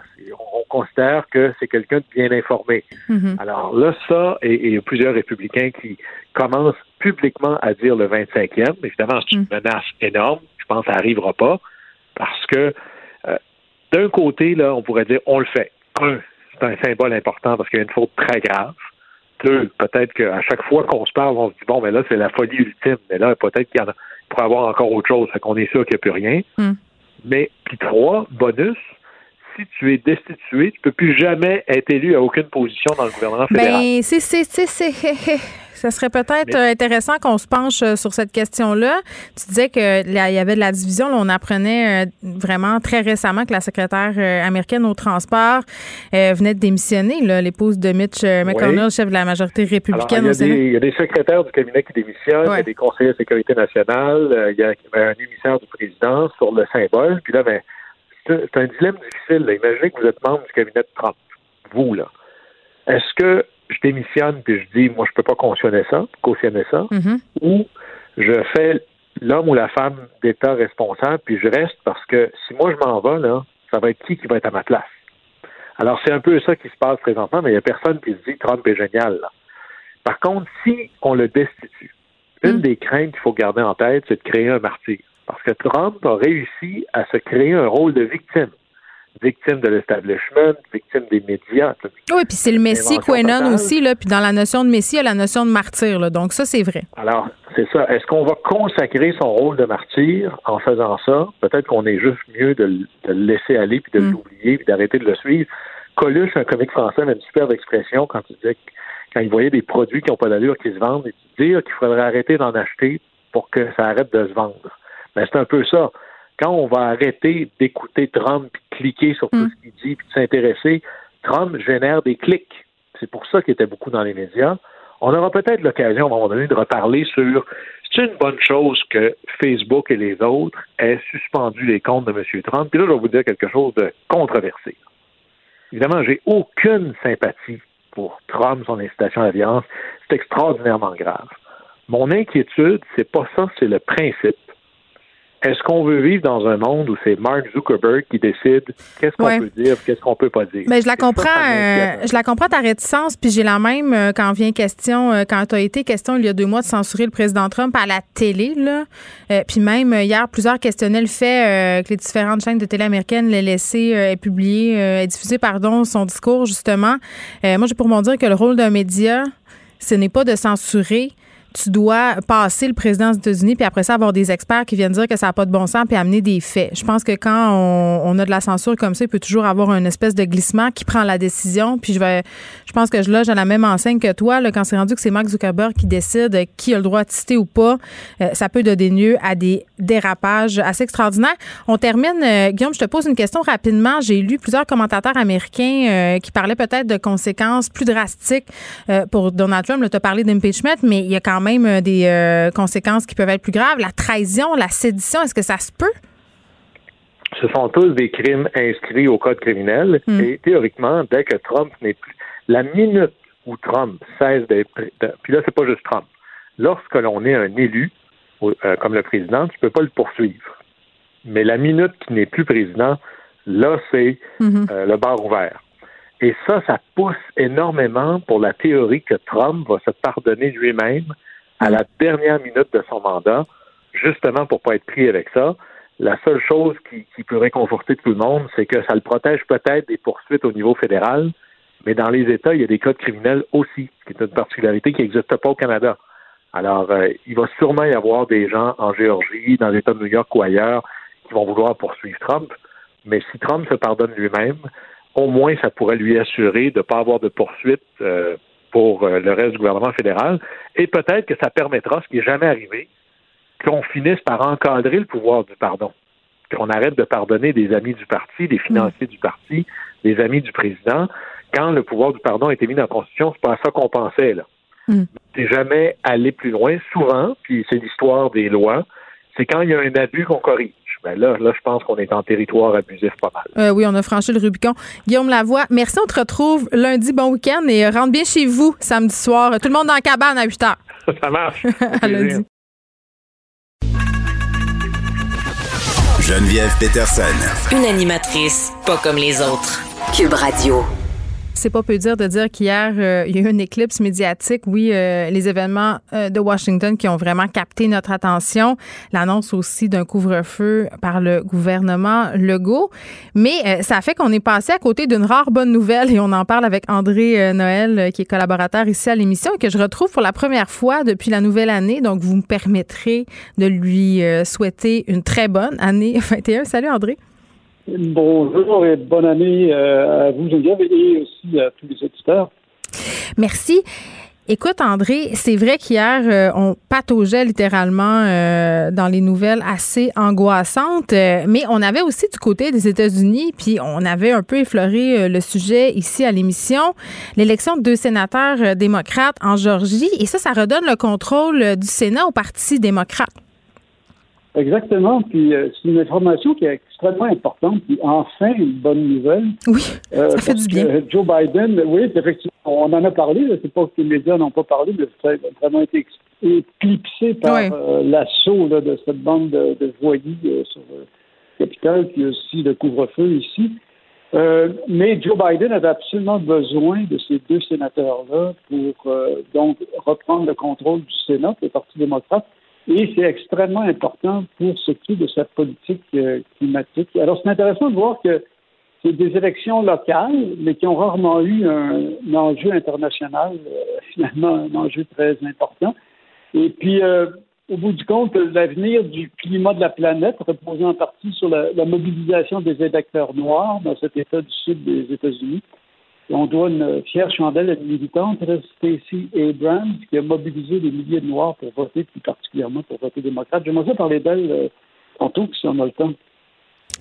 Oui, ben écoute, euh, disons d'abord euh, un peu quelques mots sur le Sénat, qui est la Chambre haute du Congrès, parce que c'est assez compliqué tout ça, puis on comprend mal parfois les pouvoirs qui sont incombés à cette Chambre-là et comment ça se gouper tout ça. Là.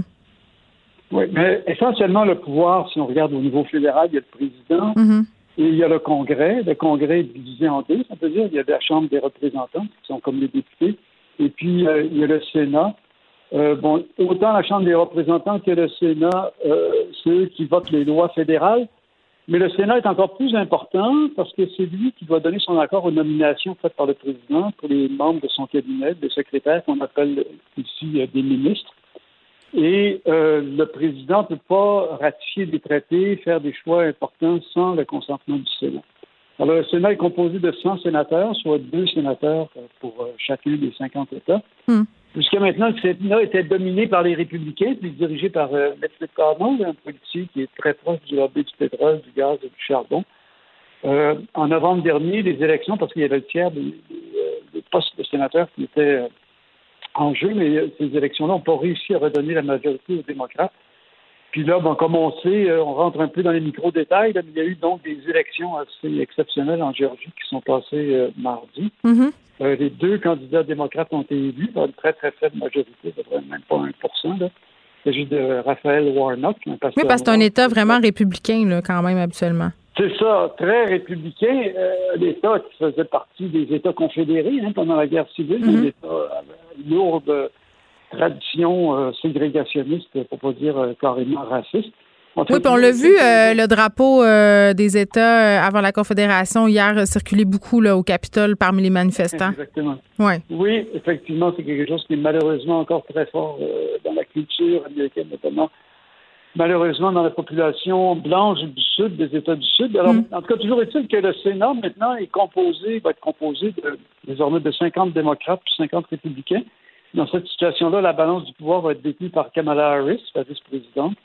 Et puis Mitch McConnell va perdre son poste de, chef du Sénat. Ça va être dirigé par euh, un démocrate, euh, Schumer, qui, euh, qui a la volonté de s'attaquer à la crise climatique. Ben oui, puis parce que c'est quand même assez spécial de se dire que même si Joe Biden a été élu président des États-Unis, sans cette ascension au Sénat, il aurait eu carrément les mains liées pour mettre en œuvre son plan environnemental. Exactement. Alors, on sait que Joe Biden a l'intention de euh, reprendre le poste, si on peut dire, des États-Unis au sein de l'accord de, Paris. On se souvient que Donald Trump avait décidé de retirer les États-Unis. Oui, il a claqué à la porte. Claqué à la porte, c'est devenu officiel le jour des élections, le 4 novembre dernier. Bon, Biden n'a pas forcément besoin formellement du Sénat pour réintégrer officiellement les États-Unis dans l'accord de Paris, mais en pratique, oui parce qu'il y a besoin du Sénat pour adopter des mesures de réduction draconienne des émissions de, hmm. gaz à effet de serre. Et si je fais un, petit euh, détour, c'est ici qu'intervient la militante Stacey Abrams, parce que moi, ça, me fascine depuis euh, le début, euh, depuis qu'on sait qu'est-ce que c'est l'enjeu de ces élections en Géorgie et l'impact finalement sur les politiques climatiques mondiales, étant donné l'importance des États-Unis. Alors, Mme Abrams, c'est une avocate noire de 48 ans. À l'âge de 34 ans, elle avait été euh, élue membre de la Chambre des représentants de l'État de la Georgie. Bon, comme je le disais, la Georgie, c'est un État euh, où le racisme est encore très fort. Euh, je ne sais pas si vous vous souvenez, Geneviève, de la mort de Ahmad Arbery. C'est un jeune noir de 25 ans qui a été assassiné alors qu'il faisait son jogging oui, oui, de l'État. Hein, on voyait deux blancs qui sortaient de policier à la retraite et son fils, puis il disait qu'il était c'est un cambrioleur. Hmm. Il, avait tué Il avait invoqué la légitime défense invasion de ben Oui, c'était faux. On avait bien vu que ce n'était pas le cas. Alors, en 2018, Mme Abrams a tenté de se faire élire comme gouverneur d'État, ce qui aurait été une première pour une personne noire en Géorgie. Elle a perdu par 50 000 voix contre le secrétaire de l'État, Brian Kemp, mais durant les six années précédentes, Brian Kemp avait retiré plus d'un million de personnes des listes électorales, en bonne majorité des Noirs. C'est un gros problème aux États-Unis. Il y a énormément de Noirs qui ont été retirés des listes électorales notamment par des efforts des républicains. Puis en vue des élections de novembre dernier, Mme Abrams, sous son réseau d'organisation, ils ont réussi à enregistrer 800 000 électeurs, encore une fois en bonne partie des Noirs. Il euh, faut savoir qu'en Georgie, la majorité des électeurs républicains sont blancs, euh, puis la majorité des, électeurs démocrates euh, sont noirs. Alors, c'est grâce à ce vote noir, finalement, si les deux sénateurs démocrates ont été élus. Et c'est grâce donc en bonne partie à Mme Abrams et euh, à son équipe. Alors, en exagérant un petit peu, là, mais à peine, on pourrait dire que la planète entier doit, devrait remercier Mme Abrams. Oui, on, lui doit, euh, on lui doit une fière chandelle parce que je voyais un, article un peu plus tôt cette semaine. Là, on le sait, là, depuis le début de la pandémie, la question environnementale a été euh, évacuée de l'espace médiatique, bon, de façon bien évidente. Mais avant qu'on plonge dans la crise de la COVID-19, c'était un enjeu planétaire. c'était le gros dossier, mais le réchauffement climatique n'a pas arrêté en même temps que la contamination par la COVID-19 de la planète au complet, là? Mais non, effectivement. Puis je dois dire, je veux dire, moi, que, bon, très, on, traverse une époque très trouble avec la pandémie. Euh, on a tous hâte de s'en sortir. C'est une crise extrêmement grave. La crise climatique, à mon avis, est encore plus grave. Ben oui. Euh, je veux dire, c'est juste même ce qui se passe. Euh, on a vu le mois de novembre était le mois le plus chaud j'en ai enregistré, le mois de décembre aussi j'ai du plaisir à marcher euh, dehors aujourd'hui. Il fait beau, il fait chaud, ou hier, là, mais c'est complètement anormal. Puis, il y a des données qui sont extrêmement inquiétantes qui viennent d'un sommet d'un observatoire situé au sommet d'un volcan aux États-Unis. C'est le volcan de Mauna Loa à Hawaï, mm-hmm. où depuis 60 euh, ans, on calcule la teneur euh, en CO2 de l'atmosphère. Ça se calcule par partie par million. Alors, euh, dans les années 60, euh, c'était 310 parties par million. Et là, maintenant, euh, on est rendu à 400, pas, loin de, enfin, plus 414 parties par million. En 14 ans, ça a augmenté de 14 parties par million, c'est-à-dire on augmente de 2 ppm par année. Et on se dirige allègrement vers une augmentation à 500 parties par million ça, a l'air très technique, là, mais la dernière fois que la planète a eu autant de CO2 dans son atmosphère, c'est-à-dire un taux de concentration de 500 parties par million, c'était pendant le Miocène moyen, il y a 16 millions d'années, puis les températures étaient alors de 5 à 8 degrés plus chaudes qu'elles étaient avant. Fait que, ça vient quand même de mettre un peu de plomb dans l'aile aux théories des gens qui disent qu'avec la pandémie, on s'est slacké les voyages en avion et en voiture et que ça, ça en quelque sorte, fait reculer le compteur. Hein? Effectivement, effectivement. Puis c'est ce sont les données les plus inquiétantes parce que c'est les lois de la physique, on n'y échappera pas. Hmm. Avec une telle augmentation du CO2 dans l'atmosphère, la, euh, la, température du globe va augmenter avec des effets absolument catastrophiques. Hmm. Alors, Joe Biden est très au courant de ça, fort heureusement. Il y a toute une équipe autour de lui. Euh, ils se sont mobilisés autour du Green New Deal. Euh, il a décidé de nommer John Kerry, l'ancien secrétaire d'État sous Obama, comme responsable de la lutte contre, le climat, contre la crise climatique euh, aux Nations Unies. Alors, c'est des bonnes nouvelles, mais en autant, il a absolument besoin du Sénat hmm. donc, pour pouvoir aller de l'avant dans une réduction massive des émissions de, gaz à effet de serre aux États-Unis. Merci beaucoup, euh, André, même si tu as fait élever euh, mon niveau d'éco-anxiété. oui, On se retrouve très bientôt. Merci beaucoup. On se retrouve. Au revoir. Merci. D'autres. Vous écoutez Geneviève Peterson. Cube Radio notre nouvelle saine habitude de vie. On termine cette émission avec Vincent Dessureau. C'est bien, mais tu as vu, il faut être bien informé, sinon, euh, sinon ben, ça le monde change. Ouais, exactement. il y a des petites insurrections qui se passent.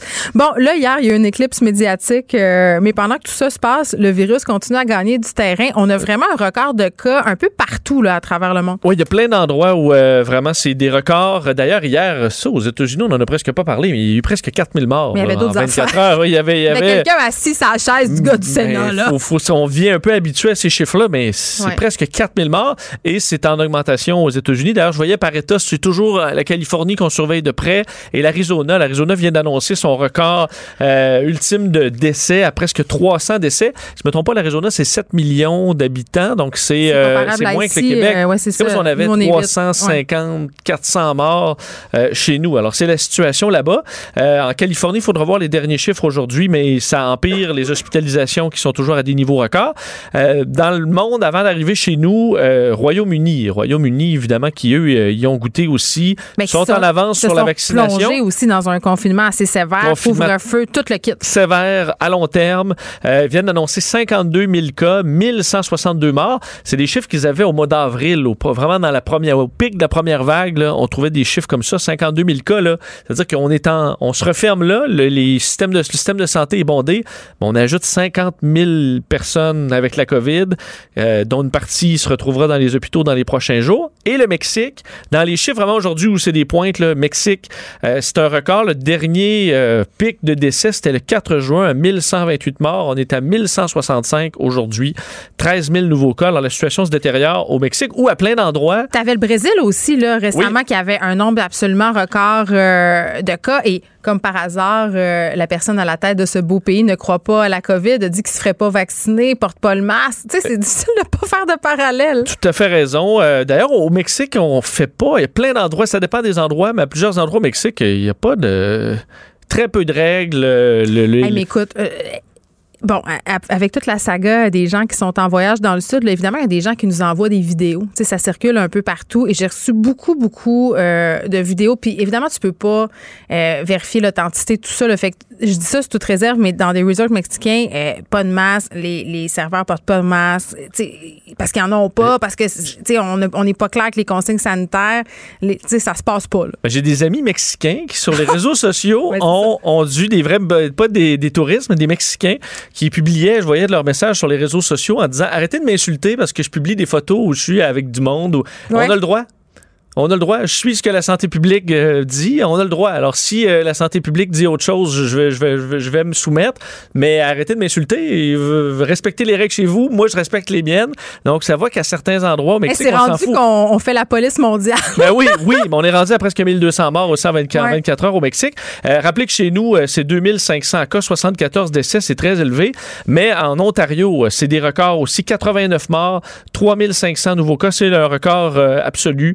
Euh, le dernier, là, c'était le 30 avril, euh, 86 décès pour l'Ontario. Euh, on touche presque 80% dans des centres de soins de longue durée. Peut-être la bonne nouvelle pour le Québec aujourd'hui, la seule belle statistique, enfin, il y en a deux statistiques plus encourageantes. Des hospitalisations sont en légère baisse euh, et les vaccins. Vaccins, presque 10 000 personnes vaccinées dans les 24 dernières heures. Écoute, c'est malade. Ben, ça, c'est hier. 8 millions. Mais ça, hier, c'était- c'était 10 000. Mardi, c'était le record à 6 000. Donc, Ah, il y, a- y une. euh, Plus qu'hier, moins que demain. Non, mais moins qu'hier, le- plus que demain. Je sais Mais comment le le train à vapeur, là, il prend son air, ça prend du temps.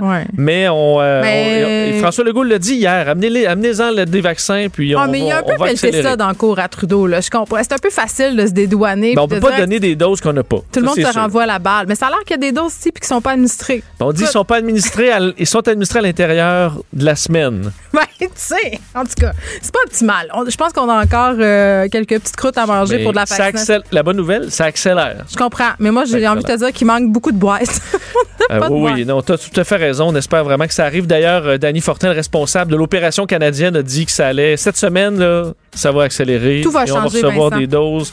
Euh, on va- écoute, faut focuser un petit peu sur le positif. Mais c'est vrai, tu fais bien de me rappeler alors. Moi et mon cynisme légendaire. C'est ça. C'est ma résolution pour 2021, être plus positif. Vincent, merci. On t'écoute dans quelques instants avec Mario Dumont. Merci à tous d'avoir été là avec moi aujourd'hui. On se retrouve demain à 13h. Radio.